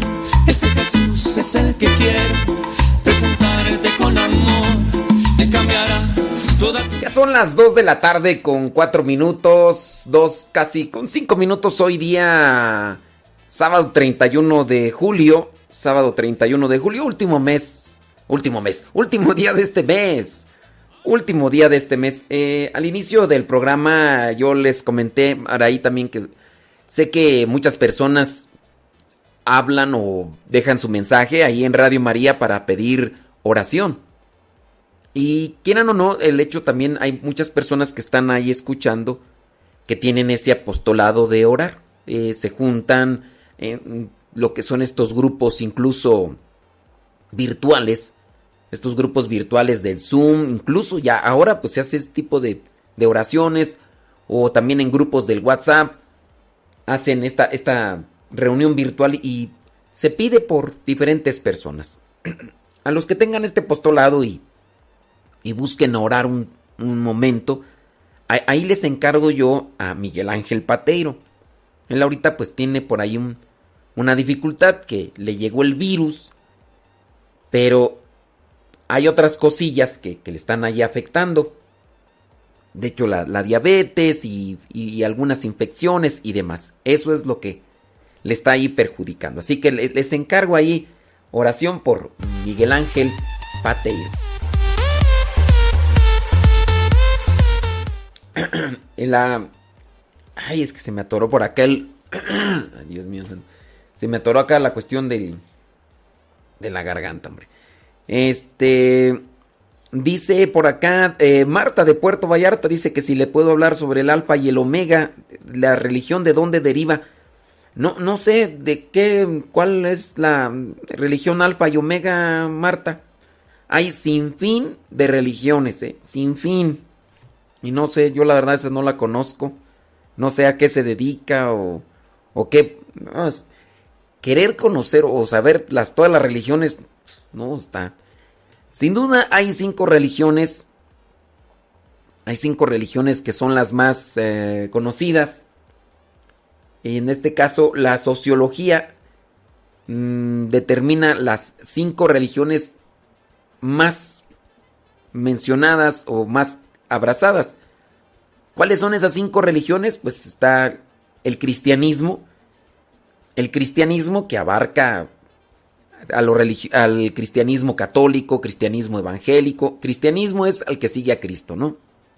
Está el hinduismo, está el budismo, el islaísmo, el islamismo y el judaísmo. Son cinco. El la sociología de, presenta y proyecta las cinco religiones más importantes. De ahí para allá hay otras más, pero como te digo, hay sin fin, sin fin de religiones. Y ya sea del alfa y el omega, la verdad no sé cuál sea. A lo mejor vas a decir, pues ponte a investigar, pues este, pues no, no sé la verdad. Em, dice, de parte de la familia Vega Rodríguez y Prolán de la parroquia Nuestra Señora de la Soledad Santa Cruz de las Flores del municipio de Tlajomulco, Jalisco. Saludos y felicitaciones al programa La Hora del Taco, gracias. Eh, que si es, es, es bueno oír música cristiana, que no son católicos. Mira, es que hablar de bueno o malo, mm, yo lo que te puedo decir es esto. Si tú escuchas música cristiana no católica, quieras o no, la música cristiana no católica tiene una finalidad. Tiene una finalidad. La música cristiana no católica tiene elementos que te pueden te pueden desviar. A ver, te pueden desviar, o sea, hay un riesgo. ¿Y por qué escuchar música cristiana católica cuando hay tanta música cristiana? ¿Por qué escuchar música cristiana evangélica cuando hay mucha, mucha eh, música cristiana católica? Y ya en la música cristiana católica, pues ya encuentras tú los sacramentos, eh, encuentras también el magisterio, doctrina y demás. Y si tú sabes que allá hay riesgos, pues para qué, para qué riesgos, ¿no? Déjame ver por acá, dice, piden banco de oración, dice por Juan Pablo Ayala y Julia Aragón. Eh, saludos, dice Salvador Gutiérrez de Guadalajara, gracias. Em, pregunta que si es bueno oír música cristiana. Te digo, ahí en esa cuestión, ¿para qué, ¿para qué escuchar música que trae un riesgo? El riesgo. Te van a hablar de muchas cosas, sí, te van a hablar de Dios y todo, pero también tiene una finalidad, no creas que no. No se da paso sin guarache. La misma música católica tiene una finalidad, no se da paso sin guarache. ¿Cuál es la música, cuál es la finalidad de la música cristiana católica? Pues llevar a los sacramentos, hacer enamorar más de, de la Virgen María, tiene su finalidad. Y la música cristiana no católica también tiene su finalidad. Y no es precisamente hacerte enamorar más de Jesús de Eucaristía, ni, ni, ni siquiera pegarte más a la vida de santos, ¿no?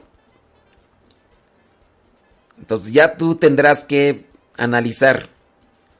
Eh, saludos, dice Chava de la colonia Jalisco. Ándele pues. Saludos a Dylan Montes. Ándele, Dylan Montes. Pues esos son los mensajes que, Dice. Esos son los mensajes que nos llegaron al WhatsApp. ¡Martín! Eh, hay una chamaca licenciada en teología ahí en, en Guadalajara. Ella, eh, Erika Lisette Franco, que nos acompaña ya también con una cápsula. Porque pues si estudió, pues ella lista para, para dar clase y todo. Pero dice, pues yo también quiero apoyar. Dije, sobres, ahí el, ahí ahí está el espacio, así que hoy Erika Lisbeth Franco, nos, Franco, perdón, nos va a hablar de cómo hacer una exégesis desde Guanatos. ¿Nos estará escuchando? ¿Quién sabe, no? Mm, otra vez no entendí el apellido. Em, ¿De qué me hablan? Saludos Amelia Quintero de Sinaloa. Dice que otra vez no entendió el apellido. ¿El apellido de quién o qué? ¿O qué rollo? Sí, no, no sé yo tampoco. Ah, es que sí, es que me escriben acá aparte. Miguel Ángel Pateiro. Miguel Ángel Pateiro. Ahí les encargo oración. Miguel Ángel Pateiro. Pateiro. Saludos, dice Molina Verdín de Guadalajara. Saludos. Gracias. Dice que pide banco de oración por su hija María Fernanda Solorio Molina. Claro que sí. Dice... Ay, es que... No le entiendo aquí tú. Dice que está... Mart... No, no le entiendo aquí. Saludos, dice... Bueno, ahorita aquí vamos a... Mm.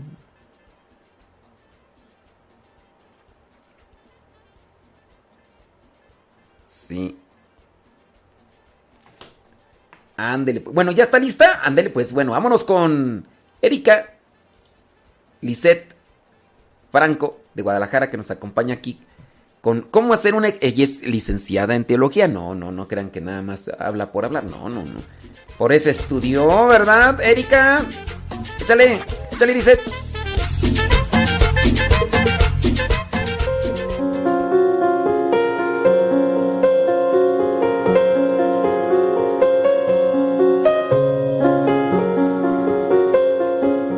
Hola, yo soy Liz Franco y hoy vamos a hablar de una palabra dominguera, exégesis. ¿La has escuchado?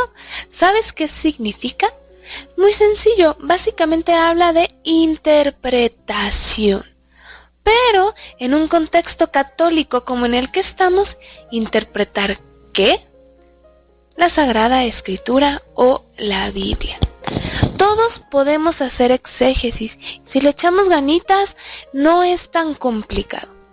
Pero no podemos tratar la Biblia como un libro más por la simple razón que no lo es. No es un libro que escribió fulanito de tal, es la mismísima palabra de Dios y como tal debe ser tratada. Por eso vamos a tomar en cuenta algunas consideraciones antes de interpretar, estudiar, reflexionar, hacer exégesis de nuestra Biblia. Primero, tres actitudes que debemos de considerar. Literario artística. ¿A qué se refiere esto? A quitarle el ropaje al texto. Por ejemplo, si estamos leyendo un salmo, es un poema, va a tener muchos adornos. Hay que ser capaces de quitarle los adornos para poder llegar al mensaje esencial. Segunda actitud, histórico-crítica. Tenemos que ser muy conscientes que la Biblia fue escrita por un semita hace muchísimos años, con la mentalidad de aquella época y de aquel tiempo. Si bien el mensaje es siempre actual por ser palabra de Dios, también debemos de tener en cuenta el contexto en el que fue escrita. Y finalmente, una actitud religiosa. Buscamos leer la Biblia porque queremos hablar con Dios, descubrir su mensaje y no solo estudiarla como un texto más. Y así como hay actitudes, también tenemos reglas. La primera, Cristo es el centro. A pesar de que estemos leyendo un libro del Antiguo Testamento, toda la Sagrada Escritura es cristocéntrica y va a tener plenitud, sentido y etcétera si lo vemos alrededor de Jesús. La Biblia, segunda regla, es luz para tu vida. Pero no es una luz que te vas a quedar tú guardado o la vas a poner abajo de un cajón, adentro de un cajón, sino es para iluminar a los demás. Que tú estudies la Biblia es un gran paso, pero no te puedes quedar ahí, tienes que llevar y compartirla. Va a alcanzar su grado máximo en la liturgia, es decir, en la misa, en los sacramentos. Por eso es muy importante frecuentar los sacramentos, especialmente la Eucaristía. Ahí leemos la palabra de Dios en comunidad y aparte tenemos la ayuda del sacerdote que nos explica en la homilía. Y se debe de leer tanto en lo individual como en lo colectivo. Es perfectamente válido que tú en un momento de oración o de reflexión leas la Biblia. Sin embargo, es igualmente importante hacerlo en comunidad. Para facilitarte un poquito más la existencia, te voy a dejar cuatro pasos al momento de hacer exégesis. Primero, lee atenta y meditativamente. No solamente leas una vez, si es necesario lee dos, tres, cuatro veces, cuantas veces sea necesario. Y del pasaje que escogiste, analiza quiénes son los personajes, en dónde están, qué están haciendo, qué actitudes, qué sentimientos, qué están respondiendo, todo lo que te pueda decir el texto, desmenúzalo y sácale ese jugo. Importantísimo, segundo paso, leer pasajes anteriores y posteriores. Lo peor que podemos hacer es sacar un texto de su contexto. ¿Por qué se está diciendo lo que se está diciendo? Ah, en un texto anterior podemos saber qué llevó a Jesús, por ejemplo, a decir una parábola. Y mismamente importante qué pasó después. Tercero, contexto histórico. Ya lo hablamos en las actitudes. Es importante saber qué se vivía en ese momento, quién está escribiendo, a quién, cuál era su objetivo, cuál era la realidad de la comunidad. Eso nos va a ayudar a entender la realidad de, ese momento y claro, también nos puede ayudar a eh, llevarlo a la vida propia. Y el cuarto paso, entender que cada texto se lee a la luz de la escritura completa. La Biblia, a pesar de ser un conjunto de libros, todo es palabra de Dios y es Dios mismo que se revela. No podemos aislar a un texto de toda la Biblia. Al contrario, cada pedazo de la escritura nos va a ir ayudar a entender y a explicar el, cada uno de las perícopas o de las citas bíblicas. Así que ya tienes algunos tips de cómo hacer exégesis, cómo leer mejor tu Biblia y cómo interpretarla mejor. Yo soy Liz Franco y recuerda, razona, cree, ora y contempla.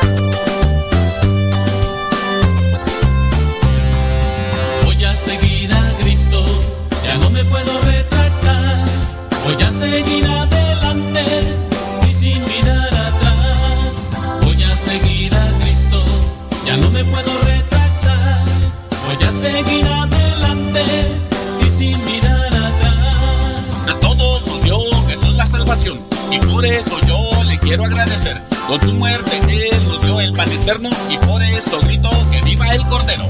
Voy a seguir a Cristo, ya no me puedo retractar.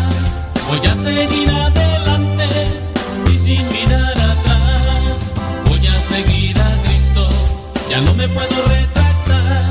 Voy a seguir adelante y sin mirar atrás. Sin Espíritu Santo no hay proclamación. Por eso yo te invito a que hagas oración.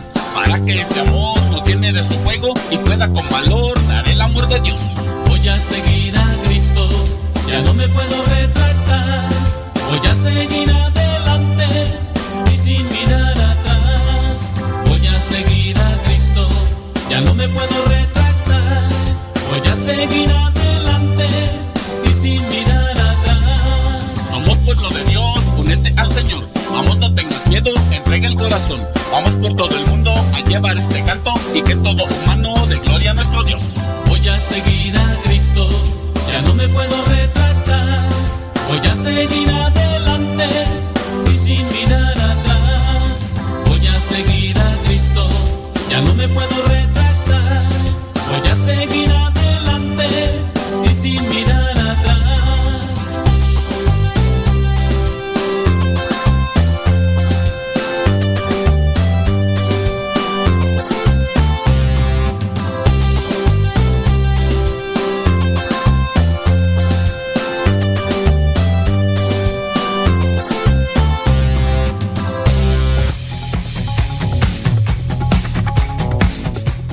Ah, qué cosas, hombre. Te platico que ahí tengo las notas preparadas, pero...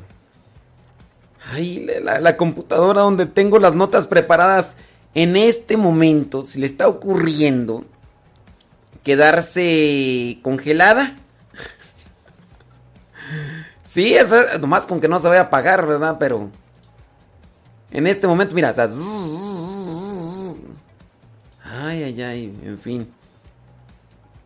Déjame quitar. A mí se me hace que lo que le, lo que le está afectando es que estén varias pestañas ahí abiertas, ya la memoria. Ay, esta computadora de veras, hombre, ya no aguanta. Y no quiere abrir. Estaba por ahí mirando una noticia y, la- y ya la tengo abierta, pero no quiere, no quiere. ¿Y cómo, ¿Y cómo hacerle aquí? Pues no, no hay más que esperar o, ha- o hacer que se trabe. Déjame mejor mirar a ver si me hay mensajes en el. Eh, ¿Que a dónde van los animales cuando mueren? Pues a la tierra.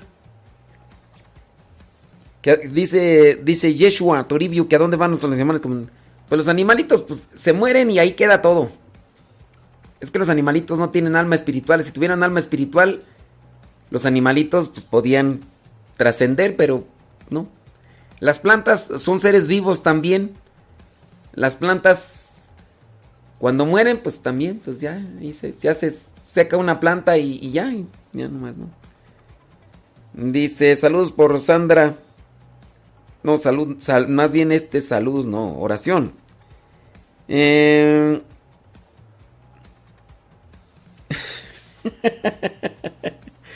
No, ustedes, ust- mándenme sus mensajes. Dicen que un comentario sobre la licenciada en teología que acaba de hablar, que habla muy lento y que se escucha como para niños. Nosotros le vamos a mandar el mensaje a la licenciada. Que se ponga las pilas, le vamos a decir, licenciada, licenciada, despabilese. Sí, es que de, de repente uno no, no, deja de una vez le mando el mensajito a la licenciada. Decir, licenciada, a ver si ya se ponen las pilas, porque habla muy lento. Y hay otros que se pasan, ¿verdad? Que hablan bien rápido porque no, se- les entiende. Después hablan tantas cosas que quién sabe qué estarán diciendo. Pero bueno, hay de todo en la viña del Señor. Hay que tratar de acomodar las cosas y estar un poco equilibrado. Porque si no, después uno está diciendo un montón de cosas. Y ya después de uno por estar diciendo un montón de cosas no dice nada. Tú. Y no, no, no responde esta no quiere. ¡Ay! Ni una ni otra. Válgame Dios. Y la nota, mira, está. Bueno, pues, ni modo. Déjame mejor utilizar el celular porque. Este. Ahí quién sabe cuándo vaya a querer. Quién sabe cuándo vaya a querer funcionar ahí la, la computadora. Ay, Dios mío santo. Déjame ver dónde está la nota. Espérame tantito. Espérame tantito. Cristo, ¿dónde está? Pues sí que quieren, pues es que así pasa cuando sucede. Si es que corre el riesgo de... A ver. Corre el riesgo de... De bloquearse la computadora. Déjame ver, déjame ver, déjame ver. Aquí está. Aquí está la nota. Padre de tres hijos, queda viudo. Y ahora será ordenado sacerdote. El diácono Joao Tosi Sobrino, so, sobrino, sobrino, es que es portugués. Será ordenado sacerdote en la arquidiócesis de Victoria, allá en Brasil, el sábado. hoy, hoy será ordenado, yo creo que ya fue ordenado sacerdote. En presencia de, de sus tres hijos y cinco nietos. Es diácono permanente y después de enviudar decidió entregar su vida a Dios. El futuro sacerdote tiene 77 años. Así que hoy a lo mejor ya lo, ya lo ordenaron sacerdote. Estaba participando en la iglesia de Jucutucuará, distrito de Victoria. Dice cuando llegó eh, Monseñor Raimundo Pereira de Barros, capellán de la Policía Militar. Dice, me gustaron mucho sus homilías, que eran maravillosas y querían ser como él agregó. El diácono señaló que mientras hacía la catequesis en la capilla del colegio salesiano, un sacerdote le preguntó si quería ingresar al seminario, pero habló con su madre, que en ese momento ya era viuda y, y ella no aceptó. Con el tiempo, Joao Tosí conoció a Nélida, con quien se casó luego de tres años de relación. O sea que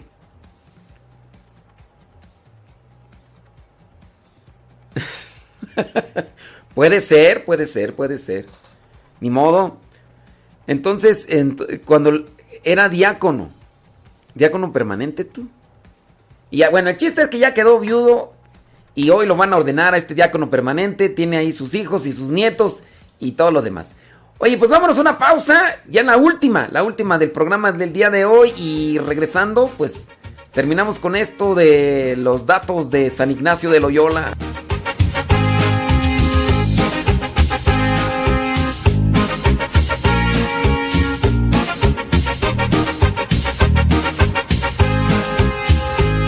Relatar lo que a mí me sucedió cuando estaba en un retiro.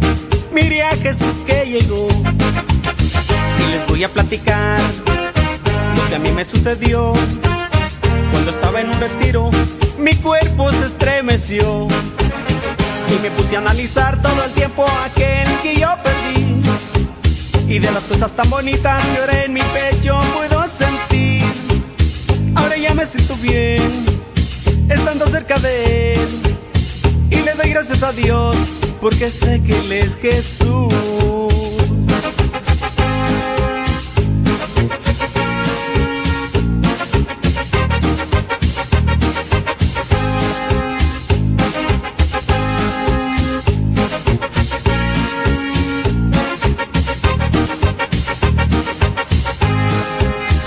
Les voy a relatar mí me sucedió cuando estaba en un retiro. Miré a Jesús que llegó y les voy a platicar lo que a mí me sucedió cuando estaba en un retiro. Mi cuerpo se estremeció y me puse a analizar todo el tiempo aquel que yo perdí. Y de las cosas tan bonitas que ahora en mi pecho puedo sentir. Ahora ya me siento bien, estando cerca de Él. Y le doy gracias a Dios, porque sé que Él es Jesús.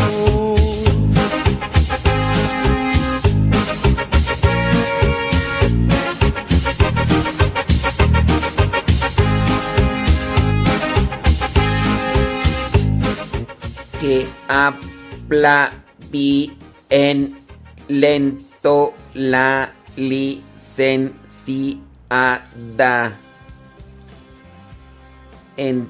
Entonces, no sé qué está pasando. Pu- eh, de- ya vamos a regresar a... ¿verdad? También aire asfixiado, mares manchados y nadie quiere ver contaminación, es destrucción. Miles de bosques se talan al año, lo sé. Y miles de especies se extinguen también. Campos desiertos, clima alterado y nadie quiere ver deforestación, es desolación. El hombre es depredador y él mismo es la presa.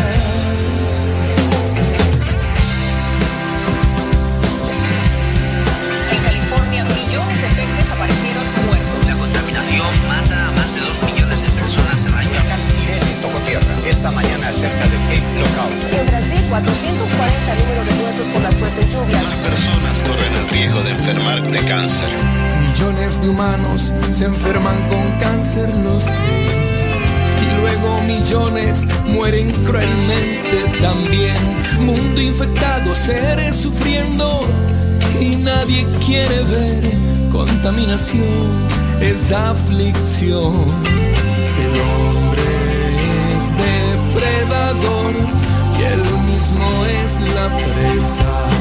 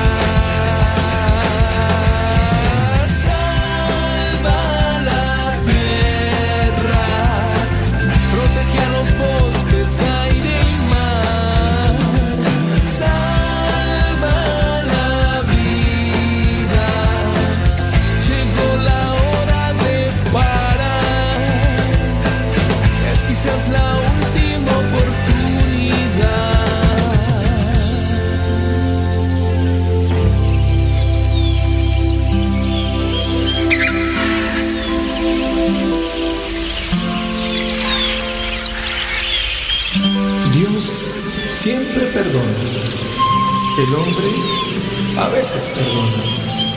Pero la naturaleza nunca, nunca perdona.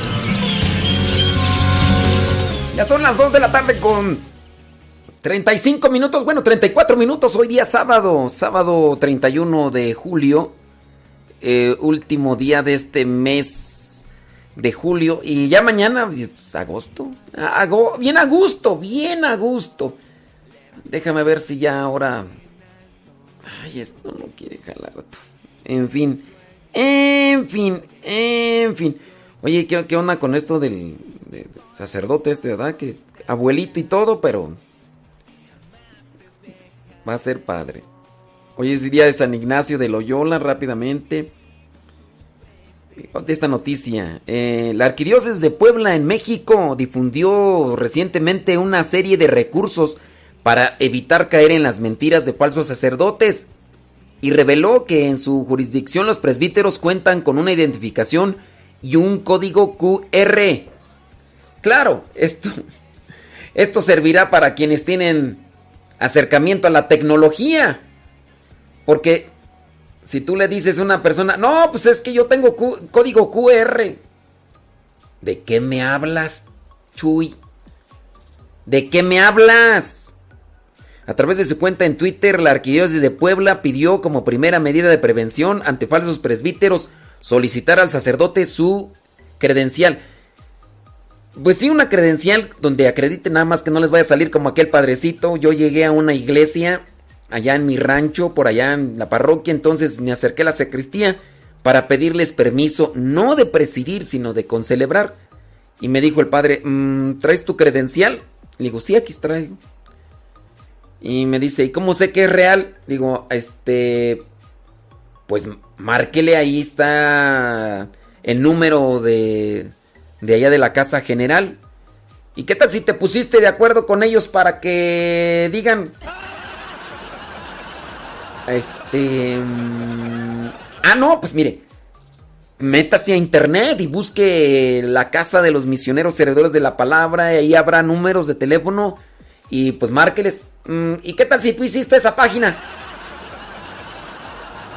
Este. Le digo, no, pues este. Ah, le digo, háblele al padre de.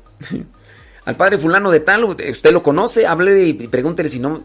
¿Y qué tal si también ya lo engañaste a él? Oh, pues, mejor dígame que no me quiere dar chance. Oiga, pues estoy dándole todas las posibilidades a todas me pone perus. Sí, traten, miren. Hace poquito una persona me decía que en un grupo de WhatsApp está por ahí un sacerdote, disque sacerdote, ¿no? Y entonces dice que el sacerdote ahí está dando pláticas, pero también pide dinero. Y entonces eh, la persona que se le hizo un tanto raro, o sea, las cosas sí eran buenas que decía, pero se le hizo un tanto raro porque pues por ahí estaba por encima la pedidera de dinero y dijo, no, a ver, padre, este, ¿a qué diócesis pertenece usted? Y el padre le dijo, yo pertenezco a la Iglesia Católica y Romana. Sí, pero ¿a qué diócesis? Eh, ¿Me puede decir cómo se llama su obispo? ¿Me puede mostrar su licencia? ¿Y sabes qué hizo el disque padre que estaba en ese grupo de WhatsApp? La bloqueó. Pero esta persona se puso abusada. Pero está bien, o sea, hay que pedir. Si ustedes me piden a mi identificación, yo les voy a presentar mi identificación. No, no, nomás no me vayan a salir como este padrecito, pues que no. Decir, ¿y en qué terminó? ¿Te dieron permiso? No, te dieron permiso de celebrar misa. Eh, eh, sí me dieron permiso, pero no ese padrecito. Me esperé hasta el otro. Y le dije, padre, pues mire, soy fulano de tal, bla, bla, bla, soy de este lugar, soy, pertenezco a la comunidad, soy religioso, me ordenó, eh, imagínense, me ordenó el obispo de su comunidad, el, el obispo Chava, me- me- él fue el que me ordenó y, y ni así, el otro estaba así, estaba reacio, ¿no? Yo creo que quería que le trajera el video y a lo mejor, ¿y qué tal si ese video lo montaste tú y lo hiciste así como se hacen los... Oh, que la... Yo les he dicho que no se crean todo lo que aparece en los videos, porque hay mucha gente que se cree todo lo que le llega en video, ¿no? Que le llegó la video de esto y lo otro, aquello y se lo creen. Gente crédula, crédula. Que esto, que el otro, que aquí, que allá y que la conspiración. Digo, no, hombre, esta gente está bien fácil de hacerles creer todo. Al rato yo voy a hacer un video que diga el sacerdote más guapo del mundo. Me voy a poner yo a ver si me la creen. A ver si. Que digan el sacerdote más guapo de los guapos. El guapo. Me arde la cara de estar tan guapo. Me arde. Eh, Oiga, es sábado, relájese. Sirve que si está comiendo le hace provecho la comida. Otra medida recomendada por la Arquidiós de Puebla es acudir directamente a la parroquia y solicitar cualquier trámite o sacramento.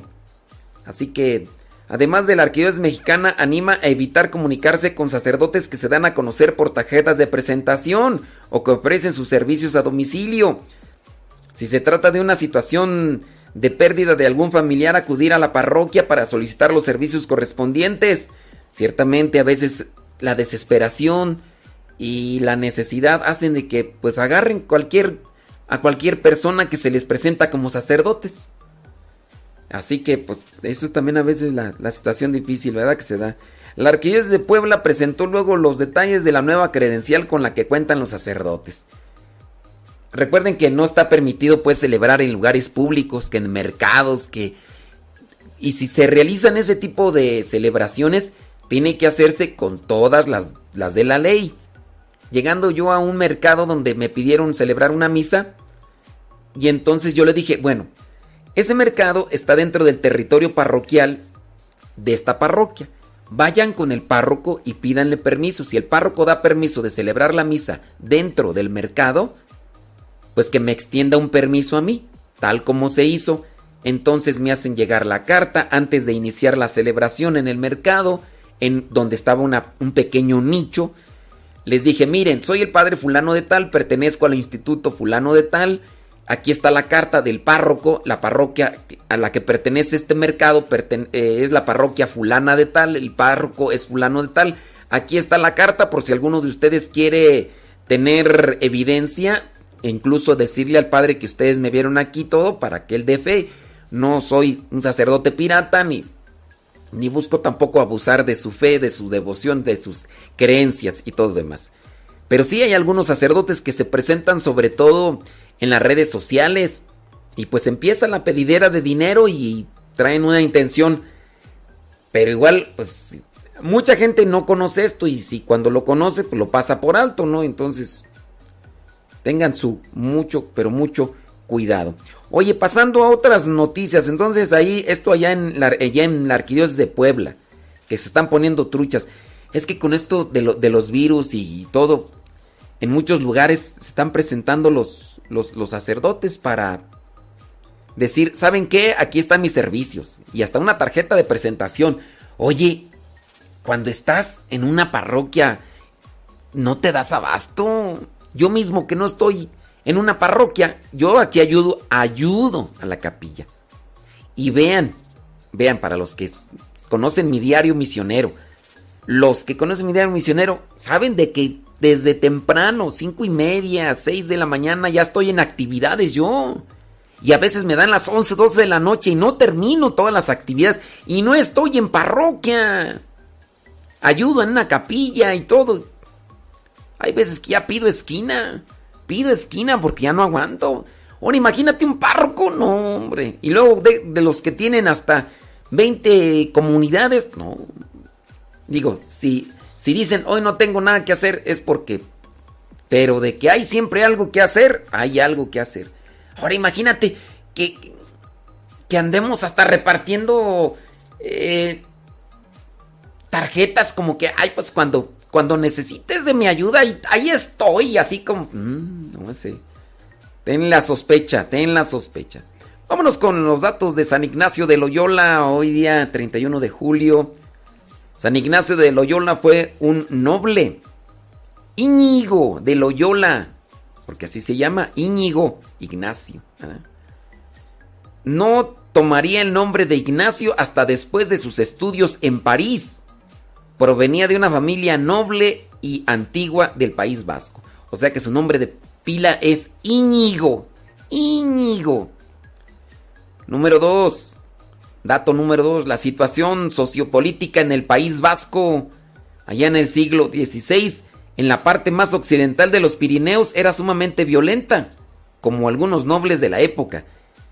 Íñigo era conflictivo, violento y vivía una sexualidad irresponsable. Ahí te hablan tú, ahí te hablan. Era soldado español, pero pues se convirtió. Se convirtió en un místico, en un místico. Antecedentes, pues eh, era de peleas nocturnas y andaba todo por allá. Imagínate. Entonces era conflictivo, violento y vivía una sexualidad irresponsable. Pero cuando Dios toca y tú le abres el corazón, achú, ahí te va. Pero ayer recibí un mensaje de una señora que decía, padre, rece mucho por una de, que- por una de sus hijas. Que odiaba con odio, con odio jarocho, como dice el ratón Crispín. Dice la señora, padre, yo creo que hasta le da gusto hacernos enojar. Yo creo que hasta le da gusto hacernos enmuinar. Dije, ¿a poco sí le dará gusto? Dice, sí. Le digo, no, yo creo que no. La, la pobre estar bien cegada por el odio y no se da cuenta de tanto daño que hace. Hay que rezar. Usted que está más cerca de Dios reza. Y dije, no, todos, todos colus, todos rabones. Aquí yo rezo y usted rezan y, y ella que abra su corazón a Dios. Porque no nada más es de que nosotros recemos o que yo rece y ya Dios ni siquiera le va a dar sus cachetadas guajoloteras a esa muchacha rezongona, corajuda, biliosa, geniuda. Dios no va a decir, a ver, de la canción, o te acomodas o te acomodo. No, Dios no va a hacer eso. Dios va a esperar hasta que ella le abra su corazón. Eso sí, cuando Dios le abra su corazón, ahora sí entra y lo transforma. Pero hasta eso, hasta en eso Dios nos respeta. Pero hay que, hay que rezar por la conversión y ya. Bueno, número dos, no, número tres. En el año 1519, cuando tenía 28 años de edad, Íñigo Ignacio exigió que su pequeño grupo de soldados luchara contra una fuerza invencible de 12.000 tropas francesas en Pamplona, España. Su valor le valió una bala de cañón en la pierna que destrozó una y dañó gravemente otra. Invisible, dije, no, invencible, invencible, una fuerza invencible, o sea, muy... Era una tropa grande, es que yo dije invencible, me dicen, invisible. No, es que ya no veo, por eso estaba invisible esa palabra. Era invencible, una tropa y, o sea, una tropa fuerte, grande. Estas heridas, las que le causó el cañón, es que acuérdense que estaba cañón antes. Y era una bola de fierro que se lanzaba se impulsaba con pólvora y esa le pegó en la pierna, entonces fue así que este soldado tuvo que estar en cama estas heridas hicieron que tuviera que pasar un largo periodo de convalecencia en la casa de la familia. Durante este tiempo pudo cambiar su modo de ver el mundo. Mientras convalecía, leyó textos sobre la vida de Cristo. O sea, leía cosas buenas. También vidas de santos. Y pues como leyó vidas de santos, una noche se le apareció la Virgen María con su hijo y desde entonces, porque lo quiso, se propuso servir al rey de reyes. Al rey de reyes. Claro. Pero no, no, Dios dijo, ah, ahorita vas a ver, hijo del maestro tostado. Vas a ver, te voy a dar tu... No, Dios esperó hasta que Íñigo le abriera la puerta de su corazón. Un, dato curioso es que dice que copió pasajes de la vida de Cristo y los de los santos. Las palabras de Jesús fueron inscritas en rojo y las de su Santísima Madre en azul. O sea que las copió, es decir, que las pasaba a otra. Después de su conversión, la Virgen se le apareció hasta en 30 ocasiones. Fueron tantas que Ignacio quiso llamar a su nueva orden eh, la Compañía de María. Acuérdate que los jesuitas originalmente se llaman la Compañía de Jesús. Compañía de Jesús. Pero dice que originalmente de tantas veces que tuvo esa bendición de ver a María Santísima, que le quiso poner Compañía de María, pero no. Apenas terminó su convalecencia, se fue en peregrinación al famoso santuario de la Virgen de Montserrat. Allí tomó en serio el propósito de dedicarse a hacer penitencia por sus pecados. Cambió sus lujos por ser un pordiosero se consagró a la Santísima Virgen María e hizo una confesión general de toda su vida para, que, para que aprendas. Achú, a, ver, si haces una, una confesión general, nomás que andas ahí a cuentagotas, nomás lanzando boronitas de pan. Dato número 6. Íñigo pensó largamente sobre los espíritus en su vida. Los espíritus que conducen a Dios y los espíritus nacidos del chamuco. Este tipo de reflexión lo estimuló a vivir una manera, de una manera que los historiadores han llamado su periodo de peregrinación. Durante este tiempo estaba resuelto a renunciar a los placeres mundanos. Así que hizo penitencia, se puso unos zapatos con suela de cuerda y se puso un sayal. Dijo, voy a andar lo más incómodo que se pueda y se lo ofrezco a Dios. Y tú ahí andas comprando ropa de esas que porque la otra, ay, voy a querer. Número 7. Al poco tiempo de completar los ejercicios espirituales, Ignacio dijo, Dios quiere que convierta a los musulmanes. Fue entonces hasta Tierra Santa en el año 1523, donde predicaba en las calles, pero con fuerza. A pesar del entusiasmo, Solo se quedó un año, regresó después a España y dijo, tengo que ponerme a estudiar porque pues el Espíritu Santo asiste Pero si yo no estoy estudiado, pues no. Así que se puso a estudiar latín, después lógica, física y teología.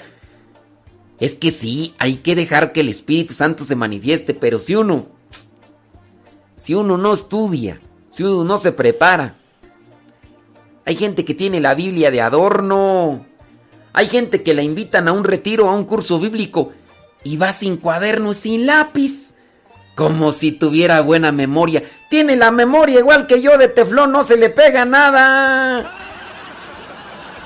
Y luego va como si, ay, como si la mera verdad. Luego llega allí hasta, va un curso, va un taller, va un, va un, ¿cómo le llaman tú? Un congreso. Y llega ahí sin libreta, sin lápiz, sin Biblia. Llega y se cruza de brazos así como si fuera ya la muy chicha, el muy chicho. Uy. Y luego deja de eso. No, no, no. Tiene memoria de teflón. Y luego ya... Ah, le chirrean los frenos. Ya se le desmembraron las balatas, ya las trae todas raspadas, ya. No, ya. Cuando se agacha, cuando se agacha, se oye rechinar de dientes. Después tienen que utilizar un gato para levantarle porque ya los amortiguadores ya los trae ahí ya todos oxidados. Y, pero puede escribir, puede escribir. Y así va al Congreso, va al retiro, piensa que se le va a pegar todo. Mm, si yo a mi edad ahí ando navegando, ahora tú que ya estás más traqueteada que el... La matraca, la matraca, la matraca, no. Pero está bien. Síganla, sí, síganla así, síganla así, porque... Pues sí, es que... Es que, eh, luego, pues, ahí se, la- se las dan acá de muy... Sácale punta, de muy salsas, acá de muy... no, ya hasta les dan chiripiol casi. Pero, en fin. Fíjate, o sea, San Ignacio dijo, sí, yo me voy a dedicar a la evangelización, pero también me voy primero a la preparación y estudió latín, lógica, física y teología. ¿Y tú qué has estudiado? Mm, ya mero. Ay, cuando estás leyendo, cambias los acentos por las comas, las comas por los acentos. Dices carta a los hebreos, a, los ebrios en vez de a los hebreos. Cambias palabras. Y luego se te cruzan las líneas, te avientas de, de arriba para abajo, de abajo para arriba. No, no, no, no. Qué barbaridad. Hay que aprender de los santos también eso. Dato número 8. Los primeros compañeros que tuvo en la compañía de Jesús, fundada en 1540, fueron escritos por el historiador inglés en el siglo XIX como los siete diablos españoles. ¡Ay Jesús! Los compañeros en realidad eran seis. Y no todos eran españoles. Se habían encontrado con Ignacio durante sus estudios en París y se reunieron en Roma para convertirse en el núcleo de la futura Compañía de Jesús, como así se llaman. Al menos en menos de un siglo, Ignacio, Francisco, Javier serían canonizados. Dato número 9. Ignacio vivió sus últimos años en una pequeña habitación en Roma. Desde allí iba dirigiendo la Compañía de Jesús y fue testigo de su crecimiento. De solo seis jesuitas, en 1541, pasaron a 10.000 hasta el año 1556. ¿Cuántos años eran tú? Eran 16. A ver, échale la cuenta, a ver, ayúdame porque yo sí estoy medio descalabrado para las matemáticas. Pues sí, pues ¿para qué? 1541 al año 1556, ¿cuántos años pasaron? Imagínate, de 6 pasaron a 10.000. Los jesuitas se expandieron por toda Europa, India y Brasil. ¿Cuántos años eran tú? 1541 al año 1556. Y de 6 seguidores llegó a 10.000. No, pues, a ver. A ver, échale. Échame la mano, no te quedes ahí nomás. Ahí nomás estás haciendo. Ahí nomás estás desparramado, desparramada ahí en el sofá. Ya ponte a hacer algo pues. Ya son 56 minutos después de la hora, ya casi nos vamos mal. ¡Martín!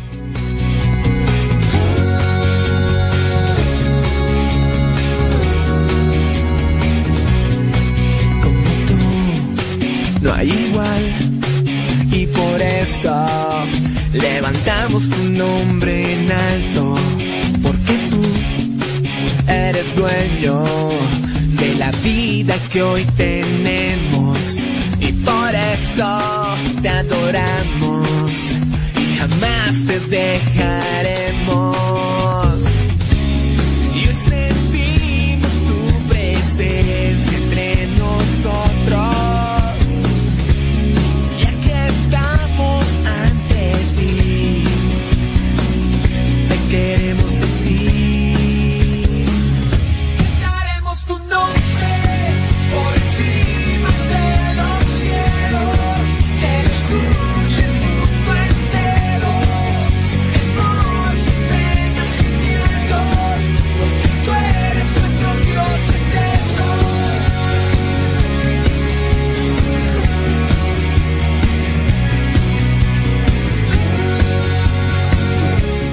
Gracias por sus opiniones con respecto a la licenciada.